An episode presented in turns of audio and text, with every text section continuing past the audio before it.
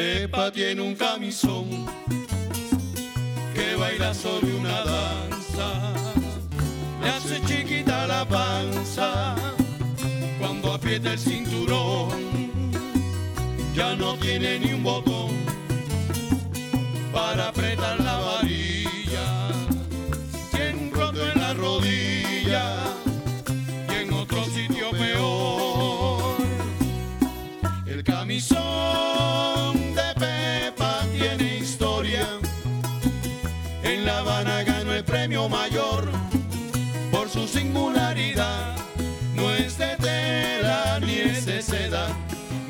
un vestido imperial.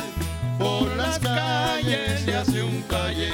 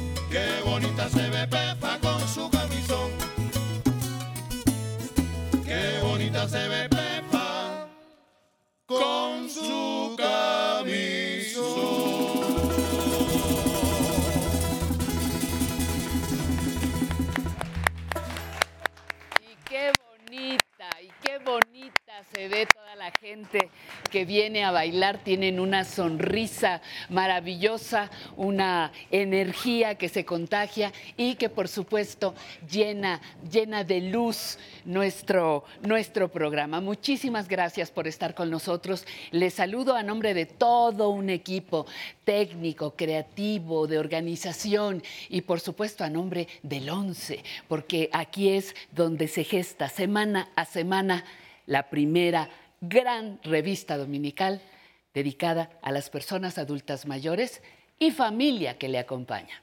Bienvenidos. Les doy una probadita de lo que vamos a tener a lo largo de todo el programa. Recuerdos vivos con Emilio. Aprenderemos sobre el Museo Nacional de Historia.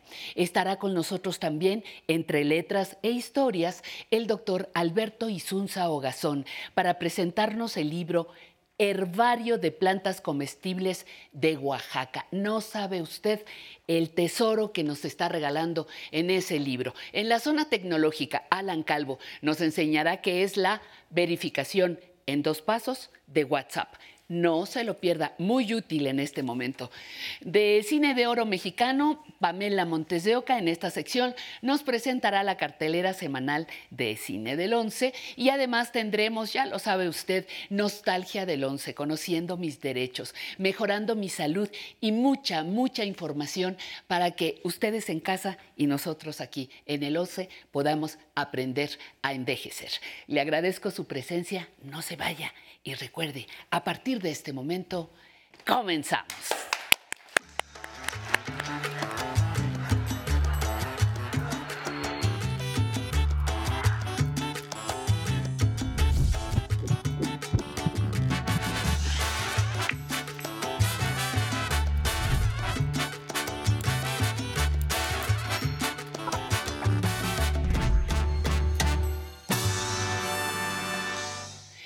Agua es esencial para la vida. Fíjese, nuestro organismo no podría vivir sin agua, ni nuestro planeta tampoco. Las personas mayores debemos tomar agua para seguir viviendo. Pero, y viene la duda, ¿no? ¿Cuántos vasos al día, doctor? ¿Son equivalentes las tazas de té y café? ¿Y los refrescos me sirven? Mire, descubra con nosotros las mejores formas de beber agua. Bienvenidos.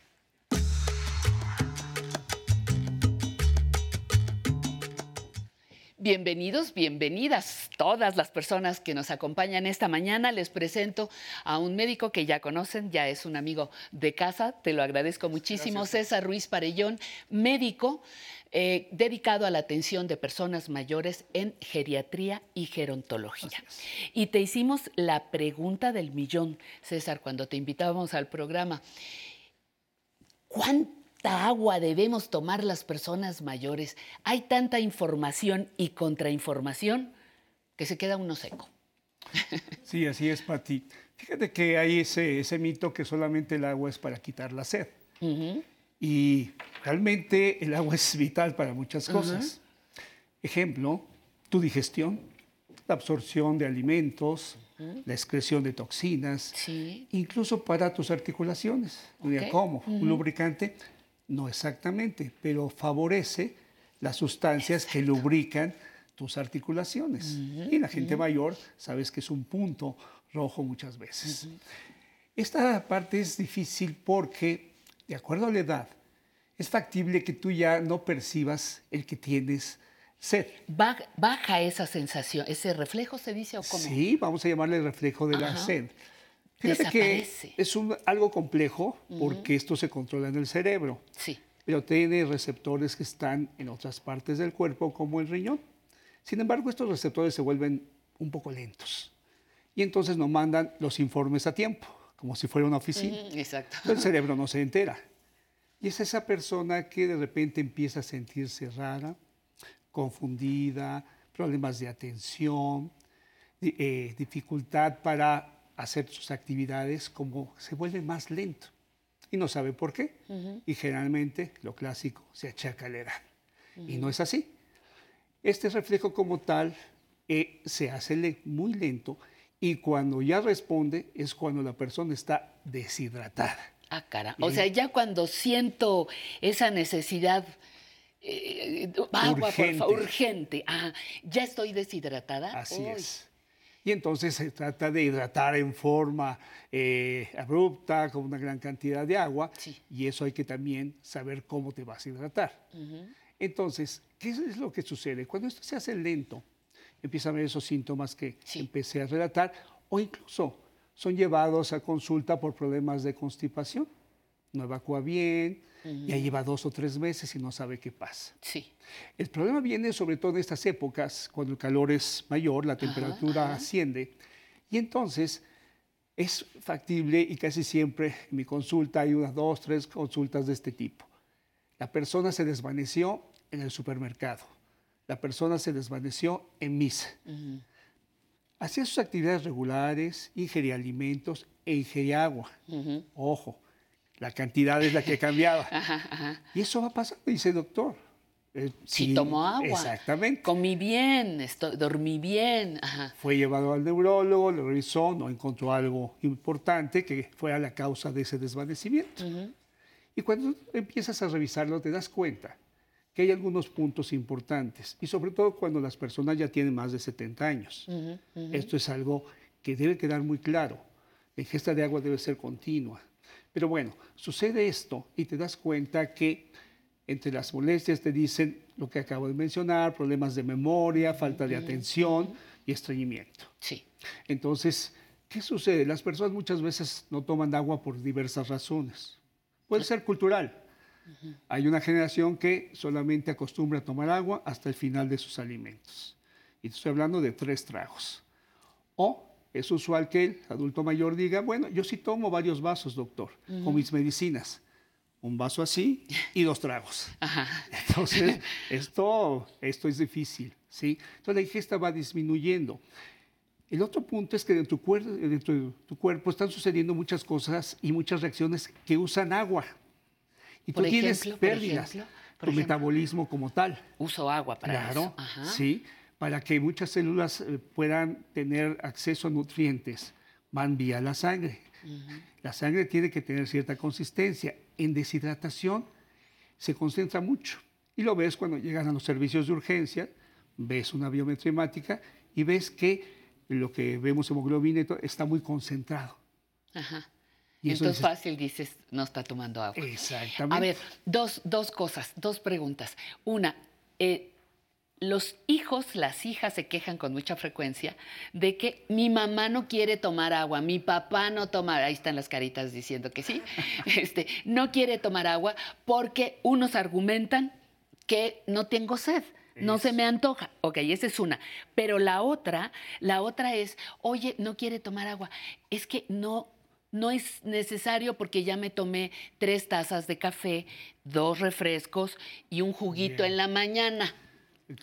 En el mismo paquete. A ver. Eh, café, té, sí son líquidos, pero tiene una acción diurética. Entonces, en el adulto mayor estás teniendo más pérdidas que ingresos. Claro, ajá. Y si aparte tu Entra cuerpo... menos de lo que sale. Exacto, y aparte tu cuerpo está usando agua. Es como tú en tu casa. Ajá, sí, sí. Si vienen otras personas más, alguien que está en el baño, el que lava, etcétera, trastes, lavadora, estás usando agua. Claro y tu consumo va a aumentar. Además que aquí, en este caso, no equilibras la pérdida con lo que debe ingresar. Claro. Ese es el punto. Los café, tés, jugos. No digo que no lo puedas tomar, pero no puedes sustituir. Exacto. Ahora, mucha gente te va a decir, a mí no me gusta el agua. Sí. Porque el sabor sí. no es agradable para mí. Eso lo puedes solucionar. Ponle la jarra, rodajas de algunas frutas, limón, naranja, etcétera, y le da un cambio importante al sabor del agua. Exacto. ¿sí? sí, sí. Esto lo haces más atractivo. Pero viene otro punto. Cuando llegas a consulta y dices que tiene que tomar agua, al día siguiente la familia dice, aquí está tu jarra y te la tomas. Obvio, Ahí está, no lo va a hacer. O se toma dos vasos y se siente lleno. Esa plenitud está dado porque ya es un estómago que tiene una capacidad diferente. Entonces hay que saber en qué momentos tomar agua.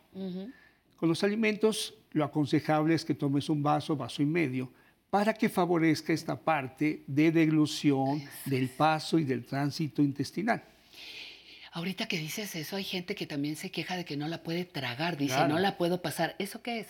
En algunas ocasiones tienes que descartar problemas neurológicos, inicios de una enfermedad de Parkinson, problemas ya locales, divertículos, o inclusive puede tener una gastritis muy intensa que ha dañado el esófago. Y esto también, al llegar a la parte de la deglución, ya está muy irritado y suceden este tipo de situaciones. Por eso no puedo tragar, no pasar agua. Y también puedo no tragar simplemente porque también estoy deshidratado, está seca toda la vía. Sí, sí. Eso es muy común. Y bueno, ya hablamos que eh, eh, se inhibe mucho el deseo de la sed. ¿sí? El otro punto es en qué momento tomarla, Pati. Es entre, entre los alimentos. Pero obviamente, si está muy deshidratado y no está acostumbrado a tomar agua, este, esta persona mayor, no vas a darle una jarra completa. Entonces puedes empezar con estos vasos de 150 mililitros. O que empezar uno o dos entre el desayuno y la comida. Lo que hay que hacer es que esa ingesta debe ser durante la mañana y ahí deben venir los aumentos paulatinamente. ¿Para qué? Para que pueda ser bien aprovechado en los procesos de digestión y ya parar de ahí a las 4 de la tarde. Obviamente ya en la noche tomas lo, lo que usualmente ingieres en una merienda, ¿sí? Porque ya tomar agua en las últimas horas de- del día o inicio de la noche, pues va a venir el otro problema de que todo el mundo se queja. Voy al baño muchas veces. Voy al baño mucha, ajá, me levanto y ya no Y descanso. entonces se no interrumpe tu sueño. Claro, claro. Algunos de ellos ya tienen ese problema y hay que averiguar por qué es. Sí, hay veces son problemas de las vías urinarias, hay veces son problemas de enfermedades que no han sido descubiertas, tan simples como hipertensión, por ejemplo, que nunca se dieron cuenta y resulta que es hipertensa y no puede dormir por la noche. Claro. Sí. Oye, César, y también hay otra, hay otra cosa. En la misma cantidad de agua, eh, las personas delgadas, las personas de mediano peso y las personas que tienen sobrepeso. Mi talla, vaya, es, es que se me fue la palabra. Mi talla va a determinar la cantidad de agua que tomo. Una parte Mi, sí. mi peso. Una parte sí, pero aquí en gente mayor lo que valoramos son enfermedades agregadas, medicamentos, que muchos de ellos tienen una acción diurética, eh, alteraciones a nivel del riñón, problemas en las vías urinarias. Sí. Por eso requieres hacer una valoración, no nada más es decirle tome agua, implica también qué tipo de agua, ¿sí? Y en esta parte, cuando dice, bueno, es que le damos té, etcétera, sí, pero entonces hay que alternarlo. O sea, Una tacita de té con un vasito con agua. exacto, o, O sea, agua lo, importante, eh, eh, lo importante es el agua, agua, Sí, agua eh, natural. Sería lo no- más eh, factible, ¿sí? ¿Por qué? Porque tu cuerpo lo necesita para muchas cosas. claro, claro. Sí, esa es ¿Qué parte pasa? importante. ¿Qué, qué me pasa? Muchas, muchas personas a- adultas mayores llegan a urgencias deshidratadas. Así es. ¿Qué me pasa ahí? ¿Cuáles son mis riesgos de llegar a ese extremo? Bien. La hospitalización. Sobre todo aquí, cuando tú llegas a deshidratarte tanto, no solamente bajan tus signos vitales, baja tu presión arterial, etcétera, sino que se afecta el riñón. El riñón es uno de los órganos más importantes. Ay. Si no le llega el sí, sí, suficiente sí. líquido, empieza a filtrar más lento y permite una gran acumulación de toxinas. Este es un punto vital. Claro. Gente que ya tenía un daño por ser enfermo del corazón, por ser diabético, una fuerte deshidratación hace que el riñón quede dañado ya en forma permanente. Esa es una parte vital. Por ¿sí? no tomar agua, no puede ser. El otro ¿no? punto son las caídas. Muchos de mis pacientes han tenido caídas por deshidratación o estos desvanecimientos que te platicaba, de que a las personas les parece lo más normal eh, el hecho de que han hecho toda su rutina y sucede que si va cada domingo a misa, ¿por qué ahora se desmayó? Pues porque ya el desequilibrio entre lo que ingiere y lo que pierde es mayor. Y fue paulatino, no se dieron cuenta. El, ah, el consumo de agua implica también visitas más frecuentes al baño. Sí. Y las personas mayores dicen, no, no tomo agua porque voy a salir, porque voy a ir a misa, porque, porque, porque. No hay muchas facilidades para que el adulto mayor pudiera cumplir con esa necesidad fundamental también. Ese es un punto vital. Sin embargo, sí recordar esto. Hacer eso implica una mayor tendencia a infecciones, sobre todo urinarias. ¿Sí? Ok. Y respiratorias. Hombres y mujeres, parejo. Hombres y mujeres. ¿Sí? Es muy frecuente que la mujer, sobre todo, dice: Voy a salir, yo no voy a ir al baño hasta que regrese En a mi cualquier casa. lado, ajá. No voy a cualquier lado. Solo en mi casa, además, ¿no? Exacto. Decimos así, ajá. y eso es lamentablemente causa de problemas, infecciones urinarias, deshidratación. Y esto empieza, una deshidratación te afecta también tu presión arterial, puede afectar a nivel cardiovascular. Y entonces son motivos de consulta por otras situaciones. ¿sí? Pero cuando empiezas a escarbar, a revisar, y indicar, dices, aquí hubo un problema que vino desarrollándose tiempo atrás. Híjole. Esto es muy sutil. ¿Qué ideas nos das para poder cubrir nuestra dosis de agua? Bien, generalmente todo el mundo dice ocho vasos. Sí, así te dicen, ocho Pero vasos. estos cálculos se han hecho en adultos jóvenes. Ah, pequeño Primer detalle. punto, el gran detalle. Ajá. La cantidad que requiere un adulto mayor podría ser menor, pero en un tiempo más equilibrado. Entonces, generalmente, eh, tú debes de tomar, por ejemplo, una taza, eh, como la que tienes aquí, con tus alimentos. Debes de tratar de más o menos mantener litro y medio. Claro, Va a decir, yo tomo mucho menos, solamente 400 mililitros. Bueno, el incremento debe venir entre desayuno y comida en las siguientes dos semanas y vas incrementando uno o dos vasos hasta que ya en la segunda semana ya logres mantener cuando menos esos 500 mililitros extra. ¿sí? Más lo que estás tomando en sopas, caldos, eh, te tomo en cuenta el, el té también. Entonces puedes más o menos equilibrar el litro y medio. Hay restricciones, como dicen, se aplican Se restricciones. aplican restricciones. Sí. ¿Cuáles serían? Enfermos del corazón con insuficiencia cardíaca, con insuficiencia renal. Ahí sí hay que hacer valoración médica antes de saber qué cantidad de agua es la que debe tomar. ¿Aumenta o disminuye? En En ellos esos casos. disminuye. En ellos disminuye. Pero hay que hacer un equilibrio con qué se van a alimentar. Lo sí, porque no se va, si no se te va a deshidratar. ¿no? Sí. Igual los pacientes que tienen problema para deglutir, hay formas de proporcionarles el agua gelificada como si hicieras gelatina Ajá. y eso puedes hacerlos, eh, hidratarlos muy bien. Bueno, doctor, pues qué bueno, nos dejas mucha tarea. Por lo pronto retomar esta costumbre de es. tomar agua y te agradezco muchísimo que hayas estado con nosotros, César. Siempre me encanta tu precisión y claridad. Al contrario, Eh, te muy lo amable. agradezco. César Ruiz Parellol, nuestro médico eh, invitado esta mañana. Le agradezco a usted que esté con nosotros. Vamos a decir salud, salud con agua. y eh, vamos a empezar así todas las mañanas nuestro programa. Salud, pero ya sabe usted que es agua. Y nos encontramos en unos minutos, unos mensajes y volvemos. Ritmo cubano, si sabe bailar mi son. Ritmo cubano, si sabe bailar mi son.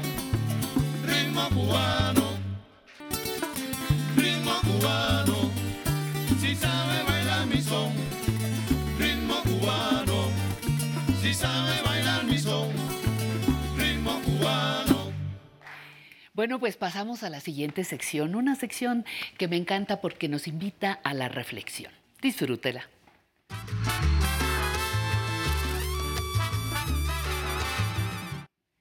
Saber envejecer es la mayor de las sabidurías y uno de los más difíciles capítulos del gran arte de vivir. Esto lo dijo el señor Henry Frederick Amiel, filósofo y escritor suizo. Y tiene mucha razón. Menudo reto es aprender a envejecer. Hay que aceptar, reconocer, dejar ir y agradecer. Y para cuando esto sucede, te das cuenta de que ya estás instalada en esa etapa donde las personas aceptan, aceptamos, que el tiempo no regresa, que reconoces la historia vivida, dejas de ir aquello que ya sabes es imposible detener, la juventud, por ejemplo, y agradeces el privilegio de estar viva y ser una persona mayor. Saber envejecer es la mayor de las sabidurías, dicen, y uno de los más difíciles capítulos del gran arte de vivir. Y como estamos vivos aquí, celebremos eso, la vida con música. El trío Hermanos Lores.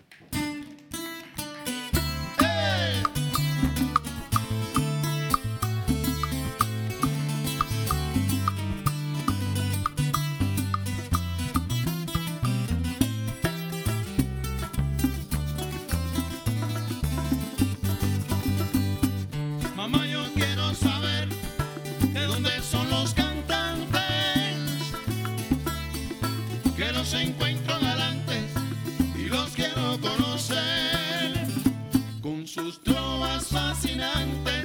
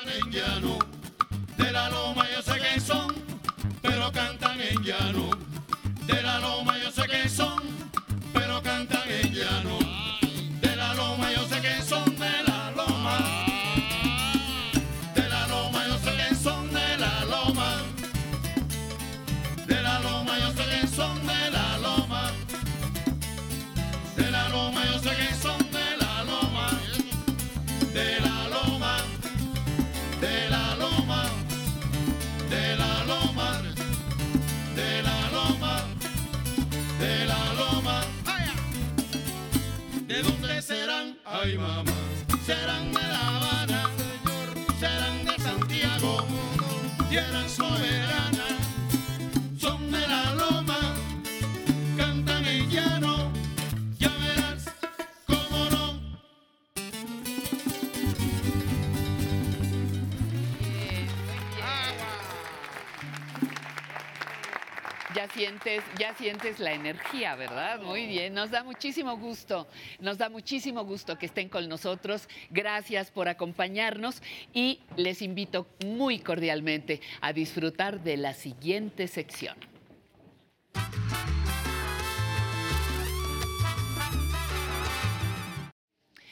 Bueno, pues está con nosotros nada más ni nada menos que Álvaro Cueva. Álvaro, querido, ¿cómo estás? Yo siempre que estoy contigo es más feliz. Te estaba preguntando si ya te, te contagiaba la energía de la música y de nuestras parejas bailando. Es que esto es maravilloso, de veras. Felicidades a la música, felicidades a esta familia hermosa, a usted en casa, porque qué privilegio estar aquí juntos, celebrando la vida, celebrando la primavera, celebrando puras cosas hermosas como lo que viene a continuación.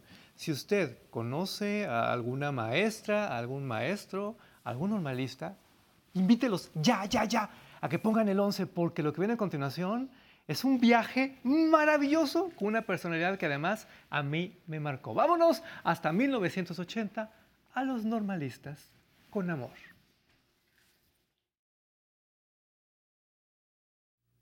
El contador de historias es, a la verdad, el único testigo del tiempo. Es mucho más importante para conocer el tiempo de Balzac, el espíritu de Francia, la historia de Francia, la almendra de Francia. La obra de Balzac que la obra de los historiadores de Francia.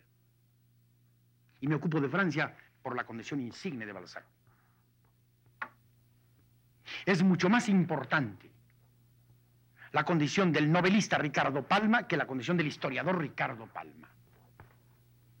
Es mucho más importante la condición del poeta, del inventor de historias Justo Sierra, que del historiador Justo Sierra. Es más importante lo que se imagina que lo que se vive o lo que se registra como vida pasada. Un consejo que yo me permito dar invariablemente y hasta como exigencia a los jóvenes que a veces acuden, pues a mí, es lee novelas, lea novelas, lea usted novelas, todas las posibles. ¡Eso! Y leímos novelas. ¡Qué barbaridad! Y Aquí- escribió novelas. Este hombre es un genio, era un genio. Ahorita hablamos de él, pero antes yo quiero explicarle el porqué de esto. Yo tengo un tema con las maestras, con los maestros, y es el siguiente. Hasta hace algunos años había una suerte como de campaña oscura que eh, pintaba a nuestras maestras y a nuestros maestros como lo peor del universo. Yo que tengo muchos maestros en casa, en familia, no lo puedo permitir. No. Nuestros maestros son sagrados, hacen una labor maravillosa. Un aplauso para nuestros maestros, por favor. Y qué padre, de veras, qué padre que en la historia del 11 hayamos tenido esta joya para ellas, para ellos, para que usted se dé cuenta del tamaño del canal que es este. Mire. Que el hermoso libro que se llama Romance de la Vía Láctea, Lafcadio Hearn cuenta leyendas japonesas y Yuna, que es aún hoy motivo de uno de los más encantadores y románticos festivales japoneses, es la leyenda de Tanabata Sama o la Dama Tejedora de la Vía Láctea. Recordábamos que el gran dios del firmamento tuvo una preciosa hija llamada Tanabata Tsumi, que pasaba el día tejiendo vestidos para su augusto padre. Y un día vio a un joven, a un hermoso joven campesino que conducía un buey y se enamoraron la muchacha y el campesino, la hija del dios del firmamento y el campesino y se hicieron amantes y ya no volvió a oírse el zumbido de la, de la lanzadera. Y esto disgustó al padre, al omnímodo padre, y los condenó a vivir lejos uno de otro con el río celestial por medio de ambos. Pero les dio una gracia, les sería permitido reunirse una vez al año la noche séptima del séptimo mes. Ahora sí hablemos de Ricardo Garibay, por favor. Cuéntanos de, de, don Ricardo. Estamos ante una figura fundamental para entender la intelectualidad mexicana. Gran, gran maestro, gran, gran escritor, de lo que usted quiera, de crónica, de ensayo, de teatro, de cuento, de novela, de guion cinematográfico. ¿Sabía usted que él fue el escritor de El Mil Usos, aquella película de, nuestro queridísimo Héctor Suárez? Héctor Suárez. Qué barbaridad. Bueno, y además cofundador de Proceso. Es que es una figura muy importante, pero además una figura de los medios públicos, una figura que hizo una gran carrera, que inició aquí en el 11, luego se trasladó al viejo Canal 13 y bueno, un personaje con un carácter, ahorita le cuento porque tenemos que seguir recordándolo, tenemos que seguir homenajeándolo a él e insisto, a nuestras maestras, nuestros maestros mexicanos, a los normalistas con amor. Yo habría necesitado algo de tu aliento, algo de amabilidad que mantuviera ligeramente abierto mi camino. Y tú en cambio me lo obstruías con la buena intención ciertamente de que eligiese otro camino, pero yo no servía para eso.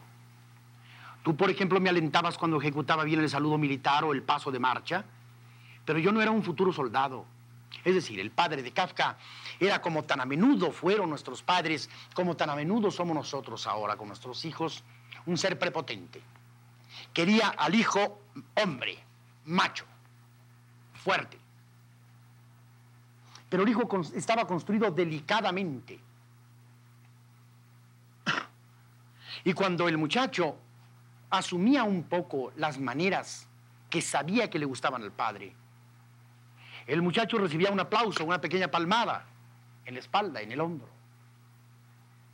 Y cuando el muchacho, lo que era habitual, no cumplía las esperanzas brutas del padre, el muchacho recibía todo el peso de aquella autoridad misericordia, que lo iba lastrando, que lo iba castrando, que lo iba debilitando conforme crecía. ¿Me decías? no, te decía que, cuál era la, intención, por ejemplo, ahorita con Kafka, eh, cuál era la intención del programa.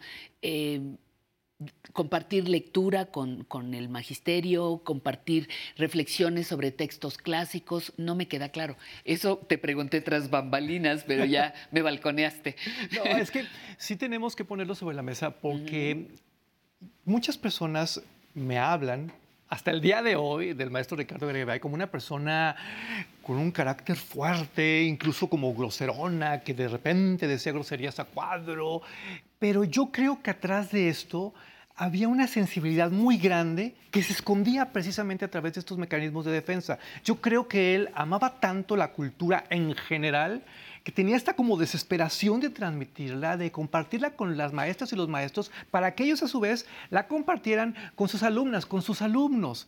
Y es que uno es exigente con las cosas que ama. Y por supuesto este hombre, desde mi muy humilde perspectiva, estaba lleno de amor, de este amor rabioso que de repente muchas, muchos sentimos a estas alturas del siglo XXI. ¿Usted está de acuerdo conmigo? Sí, no. Bueno, coméntemelo por favor aquí en el canal de YouTube también, en las redes sociales, porque usted es parte fundamental. Y quiero, y se lo digo con mucho respeto, que escuche lo que viene a continuación, sobre todo que escuche lo que viene a continuación. Aquí está. Nada es tan tonto ni tan sucio como esta palabra y la voluntad de emplearla. El tonto que ejerce o ejercita el poder, tanto como el tonto que gana dinero, suponen que un escritor, que un intelectual, que un hombre entregado a pensar, a tratar de explicar las cosas, de explicárselas. Es un bohemio. Y se supone que un bohemio es un naragán que toma café, que, bebe café, que anda en las cantinas, que es más bien mugroso, con capa y sombrero de ala ancha. Este tipo de majadería que nos viene, sí, en su peor y mejor almendra, de aquel brindis del bohemio famoso que todo mundo recita. Mugroso, bellísima palabra. Es que es un divino. Ahora, yo tengo que decir algo públicamente. Somos lo que vemos. Y a mí me tocó de adolescente verlo a él en televisión y soñar con esos libros, con esas reflexiones, con esas ideas. Yo quisiera que este tipo de televisión regresara porque sí marca para bien a las generaciones, sí invita a la lectura, sí invita a ver más allá e invita a reflexionar sobre, temas tan hermosos, tan profundos y tan vigentes como el que viene a continuación. Vea escuche.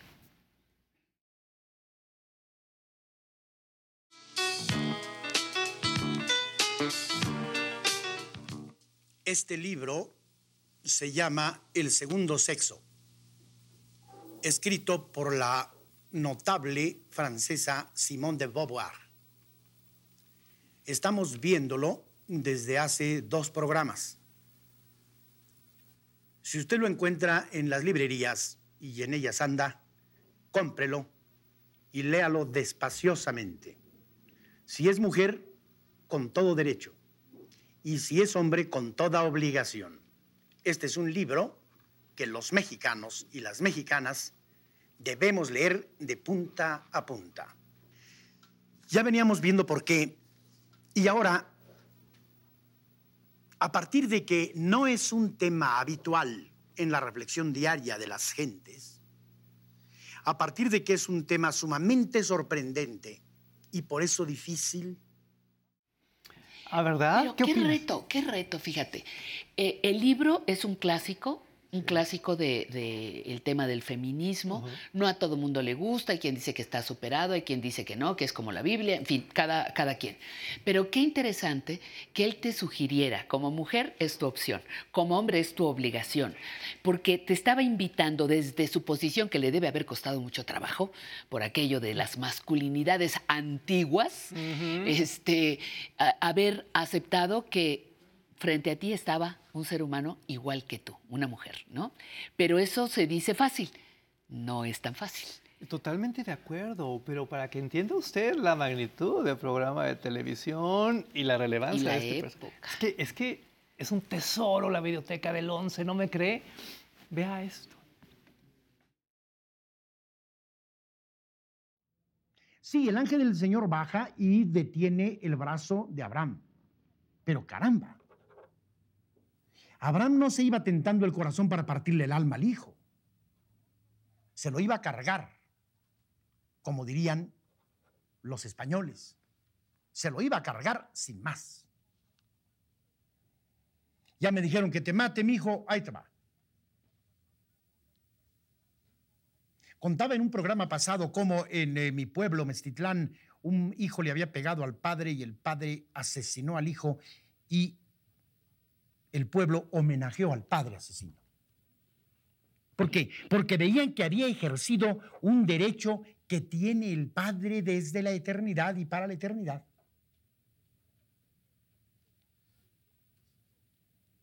Yo creo que el conflicto entre las generaciones se da desde Abraham y aún antes hasta acá. Y que es la expresión de un muy hondo y muy primitivo resentimiento del hijo hacia su padre. ¡Ay, qué polémico! Qué bueno que los tiempos han cambiado, yo lo celebro. Sí, porque, oye, como que te eres dueño de la vida de un hijo, imposible. Digo, en algún momento se creyó, hoy ya no todo el mundo pensamos igual. No, y quiero pensar que esto es como el comienzo de algo. Recuerden, estamos viendo fragmentitos. Eh, eh, es lo que te iba a decir, y está fuera de contexto, está... Y, es que ahora en las redes sociales, bueno, aman sacar de contexto todo para hablar mal de la gente. no, no, no. Recuerde, esto es un programa para invitar a la reflexión. Este es un programa para analizar obras, para ir más allá. Es un programa inteligente, es un titulazo. Y yo quiero invitarla, quiero invitarlo a que vea esos pequeños detalles de producción que andan por ahí como un cenicerote de vidrio cortado. Pues usted lo acaba de ver, gente fumando al aire. ¡Qué época, qué locura! Eh, pero además con esta intensidad, con esta pasión tan arrebatada sigamos porque quiero, quiero que recordemos mucho a este señor y recordemos mucho a nuestros maestros y maestros. Aquí está. Compara inmediatamente después Simón de Beauvoir la relación que hay entre el amo y el esclavo con la relación que hay entre el macho y la hembra, entre el hombre y la mujer. Oigámosla. También el amo y el esclavo se hallan unidos por una necesidad económica recíproca que no libera al esclavo. Eso se debe a que en la relación entre el amo y el esclavo, el amo no plantea su necesidad del esclavo. Él tiene el poder de satisfacer esa necesidad y no lo mediatiza. El esclavo, por el contrario, desde su estado de dependencia, esperanza o temor, interioriza su necesidad del amo. Pero aunque la urgencia de la necesidad fuese igual en los dos, juega siempre en favor del opresor contra el oprimido. Yo quiero pues que me lean a Simón de Beauvoir al aire, yo quiero volver a esta televisión, obviamente con los recursos de producción que tenemos en el siglo XXI. Yo quiero darle las gracias a los medios públicos mexicanos, darle las gracias al 11 por haber tenido a Ricardo Garibay como parte de su programación, porque además aquí hay un asunto que no hemos mencionado, pero yo también creo que tenemos que reflexionar, la importancia de ser incómodos porque estamos acostumbrados ahora al aplauso, a que todo el mundo nos diga que sí, que nos quiere, que nos ponga corazoncitos, estrellitas, ya ve que está muy de moda, ¿verdad? Pero no, de repente, sobre todo en periodismo, hay que ser incómodos para generar una reacción, para que el otro, la otra, pueda despertar y pueda regalarnos momentos como los que quienes vimos estos programas pudimos regalarle al maestro Garibay. Muchas gracias por este privilegio. Ay, queridísimo, muchas gracias. Ya, ya nos sentaremos a seguir platicando de estas nuestras, nuestras eh, nostalgias del 11. Vamos a mensajes, regresamos desde la Ciudad de México. Aprender a envejecer por el 11. Ritmo cubano, si sabe bailar mi son. Ritmo cubano, si sabe bailar ritmo cubano, ritmo cubano, si sabe bailar mi son, ritmo cubano, si sabe bailar mi son, ritmo cubano. Eso, y a nosotros nos encanta que esté usted con nosotros, con la música, con el baile, con la información, con el entretenimiento y con los saludos también. Vamos a saludar a nuestros amigos que están eh, ya atentos a través de las redes. Raúl Solís Ruiz desde eh, Rincón de Romos en Aguascalientes. Gracias a María Elena Merlo que nos está viendo desde Argentina. Un abrazo hasta Argentina. Lucía Janet Antesana desde desde Cochabamba, en Bolivia. Agustín Jiménez, saludos desde Toluca, Estado de México. También están de Actopan Hidalgo, Ángeles García López, Mario Balt, con eh, un saludo a todo el equipo de producción, Julisa Mijangos desde Coatzacoalcos, Veracruz, Tere Guerrero, saludos desde Aguascalientes, gracias, gracias María Aurelia Rojas desde la alcaldía Azcapotzalco, gracias queridísima Isabel Saldaña, saludos desde Morelos, saludos desde la Ciudad de México, saludos a todos los que colaboran en el programa, dice Marta Guadalupe Arenas Ross, Blanca Mosenda, Agustín Rodríguez, Alma Alemán Ángel, Esperanza Arellano y muchos más a quienes les agradecemos que estén con nosotros y atentos a, nuestro, a nuestra transmisión. Vamos a pasar a la siguiente sección con nuestra queridísima compañera Pamela Montes de Oca, que hoy, como se dice tradicionalmente, está de manteles largos. Adelante, Pam. Así es, Pati, muchísimas gracias. Y estamos de manteles largos porque también quiero felicitar a todos los que cumplen años el día de hoy, 27 de marzo, que tengan larga vida y que se diviertan mucho viendo Aprender a Envejecer. Y aquí en el público estamos muy contentos porque vienen de muchísimos lugares. Tenemos a Moviéndote con Sony Salsa, que ellos se reúnen en la Álamos, y también del SECAM a Miriam del Valle. Ella les quiere hacer una gran invitación. Miriam. Mucho gusto, muy buenos días para todos. Les vengo a invitar a que toda la tercera edad se inscriba en el campus Miscuac, el SECAM, para que salgan de sus casas, ahí se van a distraer, van a tener conocimientos, hay materias de desarrollo humano, manualidades, eh, eh, inglés, eh, idiomas, así es que para finales de abril se pueden inscribir, salga a la tercera edad y vayas a estudiar y vaya a convivir con la gente. Muchísimas gracias, Miriam, por la invitación. Y también de este lado tenemos a Silvia Flores, a la maestra Silvia Flores, que les quiere dar un gran mensaje a todos los maestros que también están viendo Aprender a Envejecer. Pues muchas gracias, Pamela, por invitarnos. Eh, el normalismo es muy importante, como hace rato mencionaban, los autores también son importantes. Y invitar a los maestros normalistas, a estos maestros que han dejado su vida y que tienen pues ya una edad considerable, que nos acercamos a la tercera edad o que ya están en la tercera edad, jubilosos y contentos de recibir a los estudiantes ahora en estas eh, eh, clases presenciales. Muy bien, muy, muy buena recomendación, muchísimas gracias. Y también recuerden que si ustedes quieren venir aquí al estudio a bailar, escriban al correo de público arroba aprenderenvejecer.tv. Les mando un gran abrazo y Patti, continuamos. Sí, señor. Hola, hola, hola, ¿cómo están? Muchísimas gracias, queridísima Pam. Estábamos aquí platicando de una de las secciones que viene en unos minutos, pero me tengo que poner muy ordenada y decir, a continuación, mejorando mi salud.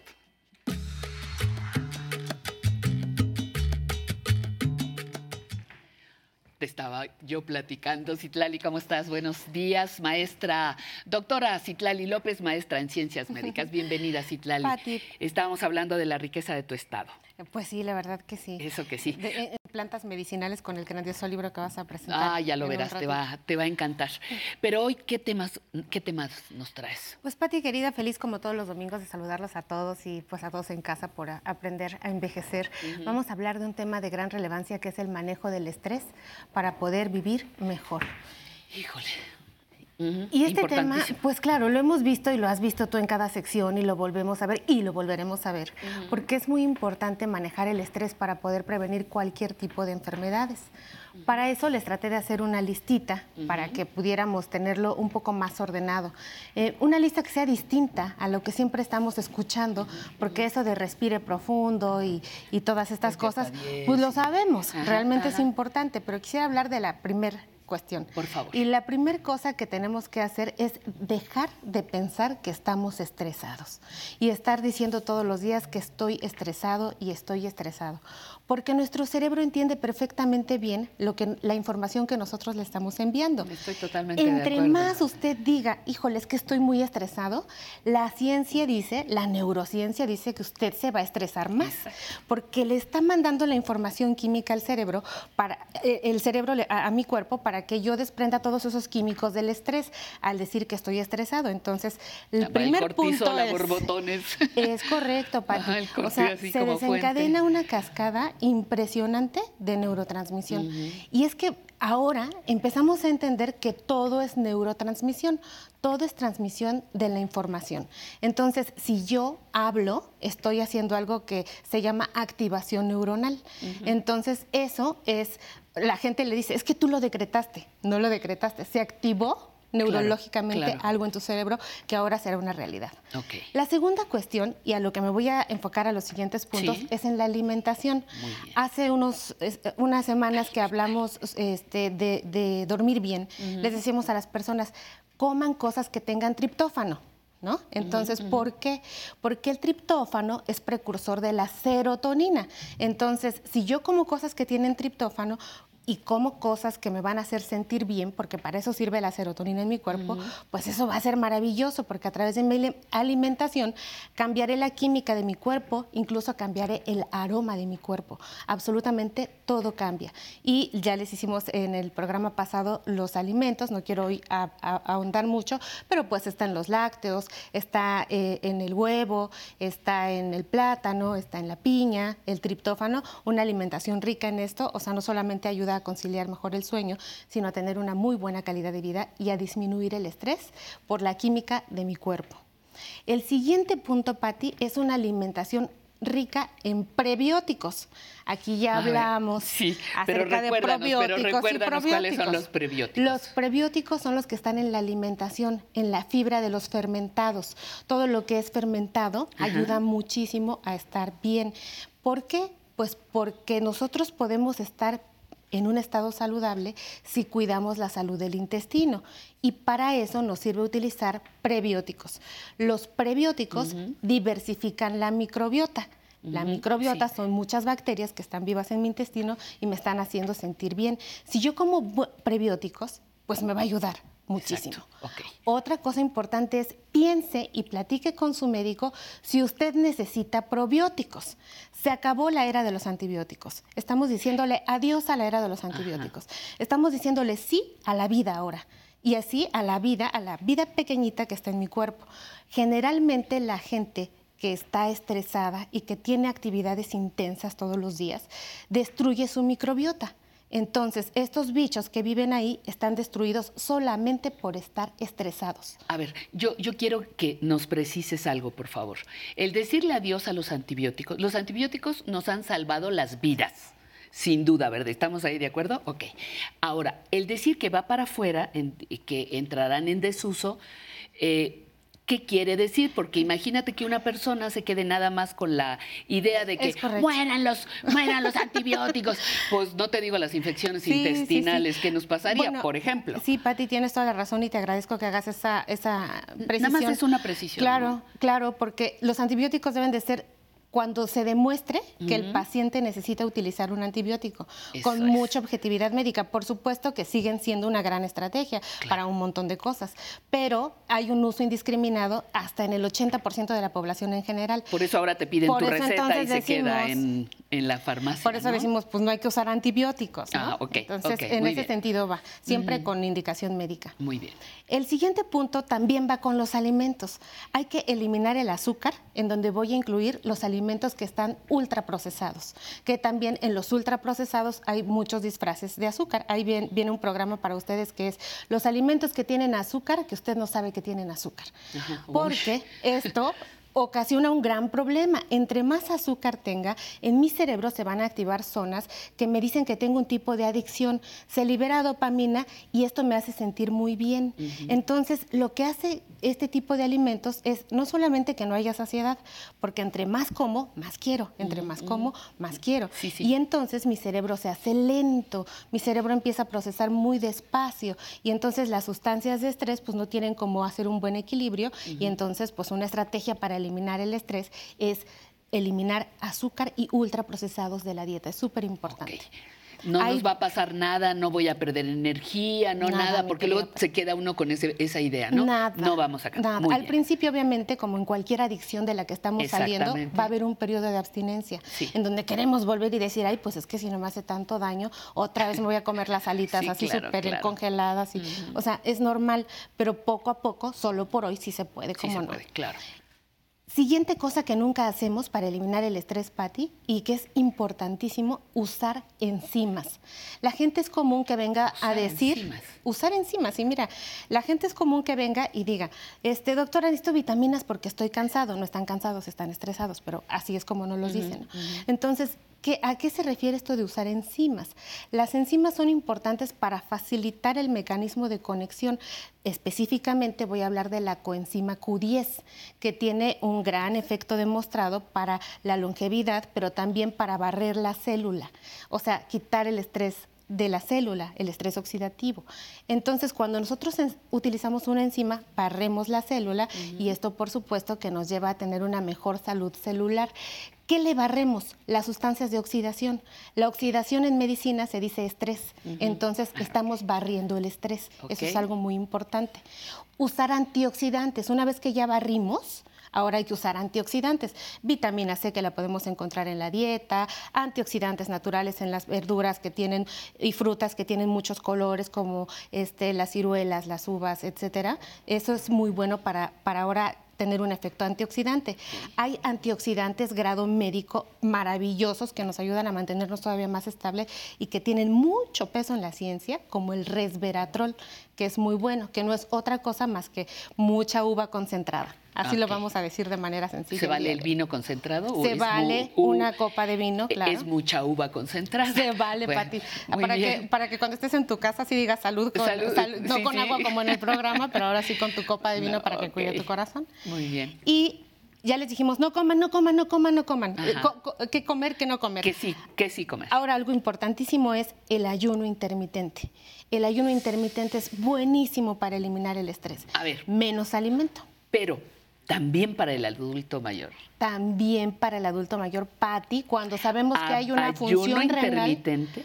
Claro que sí, cuando sabemos que hay una función renal conservada y cuando el paciente no tiene comorbilidades importantes, tiene buena función hepática, eh, es un paciente que no tiene diabetes descontrolada, es un paciente que tiene una hipertensión eh, también bien controlada, Claro que sí, y para eso se aprende. Yo precisamente próximo voy a dar un curso acerca de cómo manejar un ayuno intermitente, pero por lo general tiene que ser bien vigilado. Es una cosa... Yo creo que por siempre. Eh, sí, Porque eh, yo, pienso en el adulto mayor, por ejemplo, ahorita como dices tú, que tenga su diabetes en orden, que tenga su, su vida en orden. Yo creo que, que hay que hacerlo, pero con una supervisión médica permanente. Y además, el ayuno no es acuérdate todo el que nosotros, los, nosotras las personas mayores, cambiamos. Ahorita estábamos viendo lo del agua, estábamos viendo lo del aprovechamiento de algunos alimentos. Entonces, de momento digo, ayudo intermitente, ¿como para qué? Además, el ayuno intermitente también tiene un problema de gramática, porque decimos ayuno y la gente piensa que no se come, pero sí se consumen líquidos, sí se consumen ciertos alimentos en el ayuno intermitente. Hay que aprender a hacer ayuno intermitente.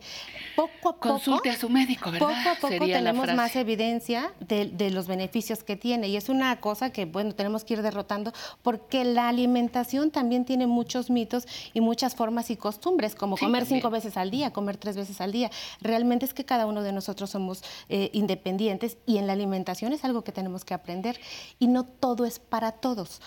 Eso es muy importante. Es importantísimo decirlo. Eso es muy importante. Es importantísimo. Porque hay, hay mucha información contradictoria en este momento respecto al ayuno, ¿no? Pues la mayoría por ejemplo, el artículo que yo leí para traerles este programa es, es, de una revista de alto impacto, de Nature, ¿no? Entonces ahí específicamente nos dan las gráficas, nos dan las escalas de cómo es que mejora los niveles de colesterol, triglicéridos, eh, aumenta el colesterol HDL que es bueno para el corazón. O sea, realmente es que sí hay nuevo. Lo que pasa es de que la información a veces está un poco escondida y no está tan a la, a la par. Hay muchísimo que analizar en ese sentido, pero yo sí soy promotora de este tipo de, de, de ayuno. No, y está bien. Sin embargo, como en todo, hasta para tomar agua hay que estar educados. No, y como para ayunar claro, hay que estar educados, mi Claro, claro, claro. Y, y, yo siempre pienso en que no todas las personas, digo, mi posición es no, no todas las personas mayores podemos hacerlo o recurrimos a lo más fácil, la automedicación o el auto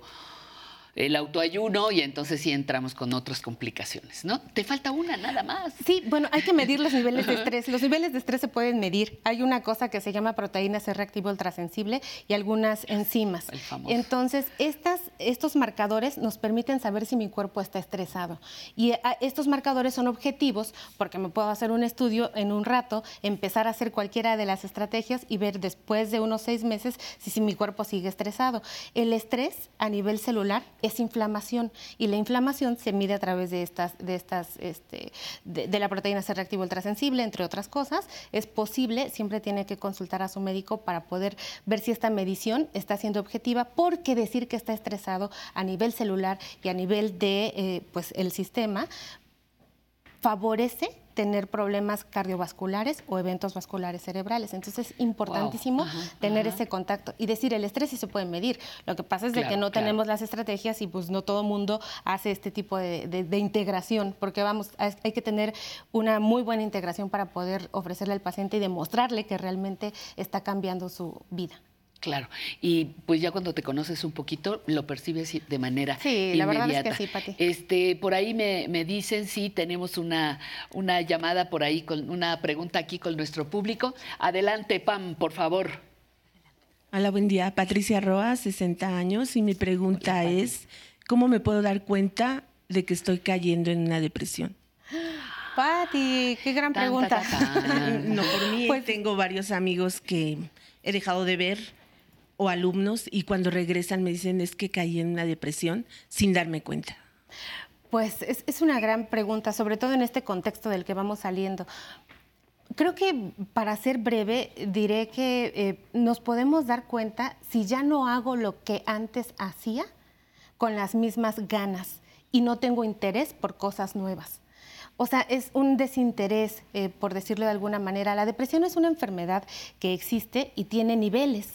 Y tiene niveles desde los más leves hasta unos preocupantes que pueden llevar a las personas a suicidarse. Entonces, esta relevancia, pues hace que tengamos que buscar necesariamente la opinión de un médico, Patti, para que pueda hacer una escala y a través de una escala nosotros podamos saber qué tipo de depresión tiene y cuál es el espectro terapéutico que puede tener una persona. Pero para fines prácticos es una falta de ganas de hacer lo que antes hacía o porque a, veces yo a mí ya no me gusta tanto andar en patines como antes, pero me gusta hacer otras cosas nuevas. A estas personas ni les gusta lo de antes, ni les gusta lo de ahora. Y ahora en esta lista que pudiste ver que habla del estrés, es importantísimo también ponerlas en marcha para saber si también solamente estamos desconcertados por algo que hemos estado viviendo todos como humanidad. Entonces, eso también se vale, se vale estar triste de vez en cuando, se vale estar desconcertados de vez en cuando, porque somos seres humanos y de eso se trata el balance de la vida. Sin embargo, o sea, hay tiempos y no podemos darle a nuestra vida mucho tiempo de depresión, mucho tiempo de ansiedad, porque estas enfermedades deterioran el sistema nervioso y favorecen enfermedades cuando llegamos a ser adultos mayores. Pues muchísimas, muchísimas gracias, Patti. Muchísimas gracias a usted por estar con nosotros, mejorando mi salud, queridísima gracias, Citlali. Gracias. Vamos a mensajes, volvemos. Esto es Aprender a Envejecer. Ritmo cubano, si sabe bailar mi son. Ritmo cubano, si sabe bailar mi son. Ritmo cubano, ritmo cubano, si sabe bailar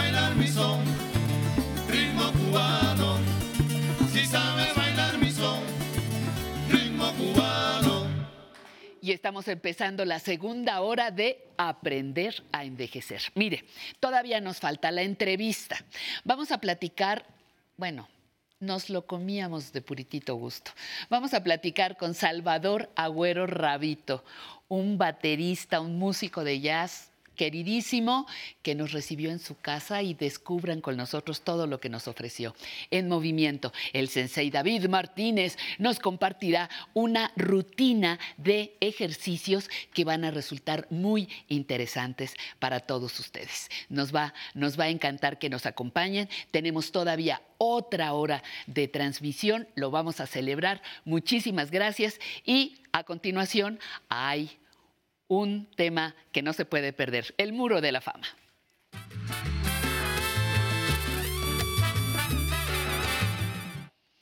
Bueno, en el Muro de la Fama el día de hoy le vamos a presentar con muchísimo gusto eh, a, a, un personaje, un personaje muy querido por el pueblo mexicano.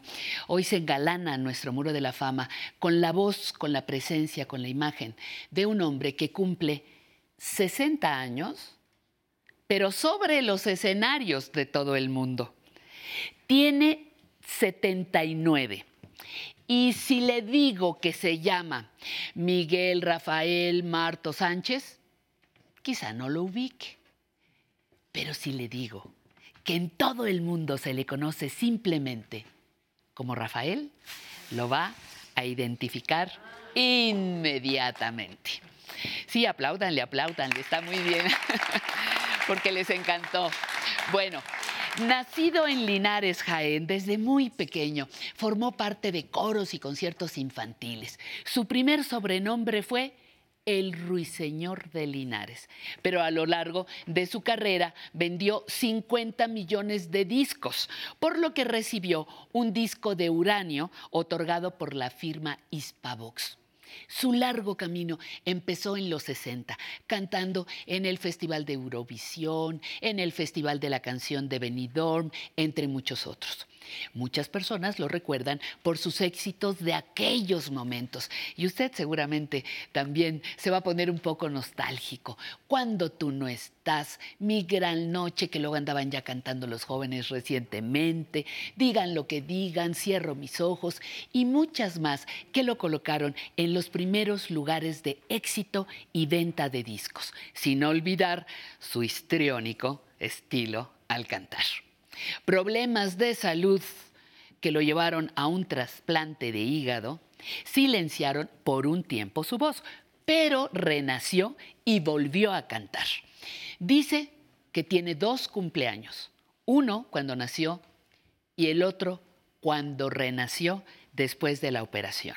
En su discografía incluye canciones rancheras, tangos, boleros, canciones tradicionales de países latinoamericanos. En otras presentaciones ha cantado en inglés, ha cantado en francés y más recientemente trabajó, fíjese, para presentar o trabajó en unos conciertos acompañado de orquesta sinfónica. Y su más reciente aparición el pasado 8 de enero fue convocado por la radio y la televisión española en un concierto que se llamó más fuerte que el volcán, para apoyar a los damnificados del volcán en La Palma. ¿Se acuerda usted? Ese naciente volcán. Rafael con sus canciones ha acompañado a muchas parejas en su historia, en su historia de amor. Es referente de una época muy importante de la radio y sigue cantando. Próximo a las ocho décadas. Mi contacto con el público es lo mejor que me puede pasar lo necesito. El tiempo que dura un concierto es mágico. Y estoy vivo y no soy mito ni leyenda, simplemente hago aquello que me gusta hacer. Rafael, desde hoy, el nuestro muro de la fama. ¿Qué pasará? ¿Qué misterio habrá? Puede ser mi gran noche. Y al despertar ya mi vida sabrá algo que no conoce.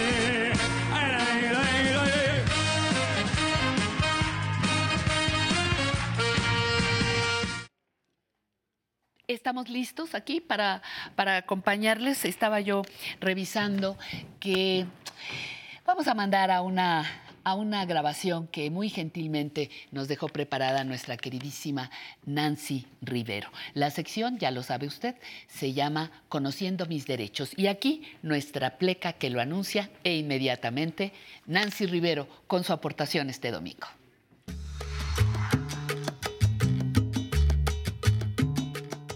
Hola Pati, ¿cómo estás? Me da mucho gusto saludarte el día de hoy desde este lado del estudio. Pati, ¿tú te has puesto a pensar ¿Qué pasaría si te roban tu identidad? Pues hoy es el tema que vamos a tocar con nuestra invitada. Hoy está aquí con nosotros la comisionada ciudadana Laura Enríquez Rodríguez, quien nos platicará respecto del tema de robo de identidad. Comisionada, muchas gracias por estar el día de hoy con nosotros. platicando de robo de identidad de personas adultas mayores. ¿Qué es el robo de identidad, comisionada? Híjole, pues primero que nada, de nueva cuenta, muchas gracias. Me encanta estar aquí contigo, con Patti. Eh, el robo de identidad también lo conocen como usurpación de identidad. Es básicamente cuando un tercero, otra persona, eh, obtiene, utiliza o transfiere nuestros datos personales eh, sin nuestro consentimiento y típicamente lo hace para un fraude, o para robo. Entonces, de eso se trata el robo de identidad. ¿Cómo, cómo operan los delincuentes para robarnos la identidad? Lamentablemente, Nancy, lo que suele suceder es que nosotros les estamos dando la información eh, a través de un engaño, ¿sí? Típicamente no nos lo quitan como nos robarían nuestro bolso.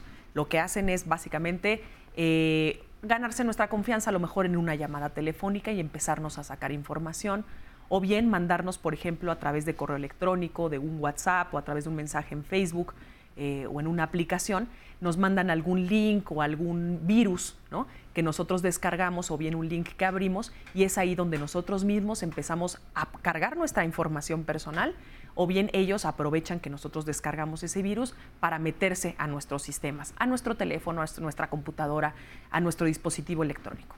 ¿Qué pueden hacer robándonos la identidad? Pues precisamente cometer con ella otros delitos y otros fraudes. Entonces, por ejemplo, nos sacan nuestra información, nuestro nombre, nuestra dirección, nuestras contraseñas, nuestras claves, los datos de nuestras tarjetas y nuestras cuentas.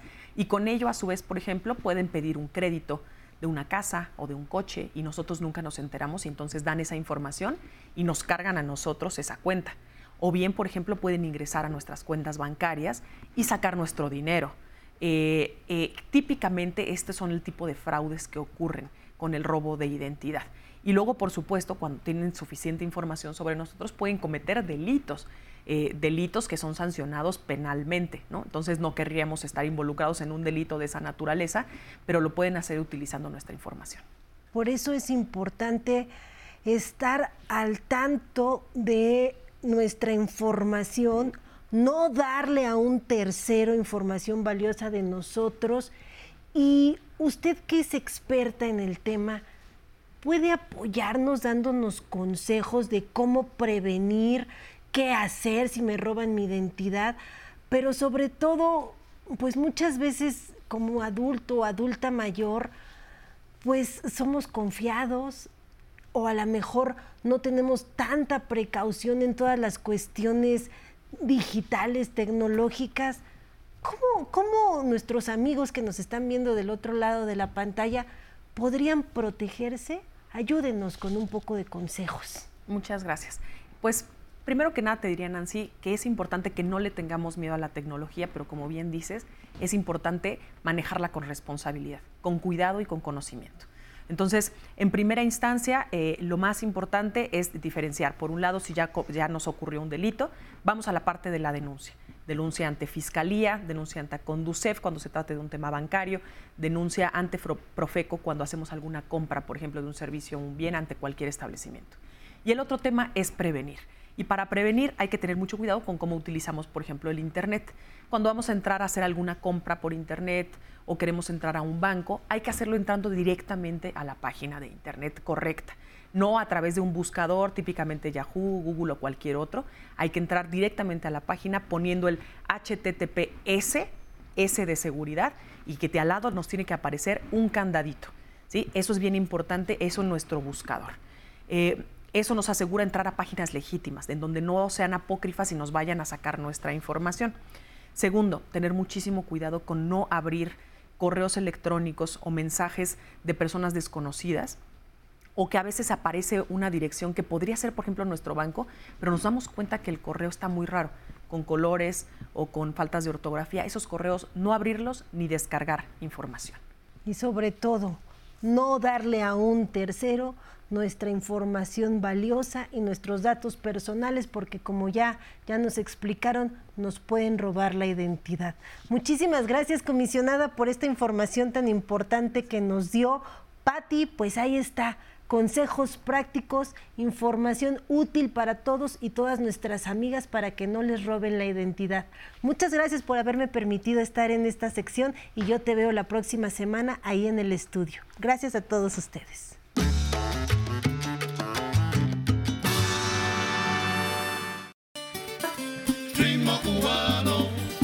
Si sabe bailar mi son. Cubano, si sabe bailar Hola, ¿cómo están? Bienvenidos, bienvenidas. Esto es Aprender a Envejecer y estamos con ustedes con mucho gusto desde la Ciudad de México. Ahora vamos a la siguiente sección, Zona Tecnológica.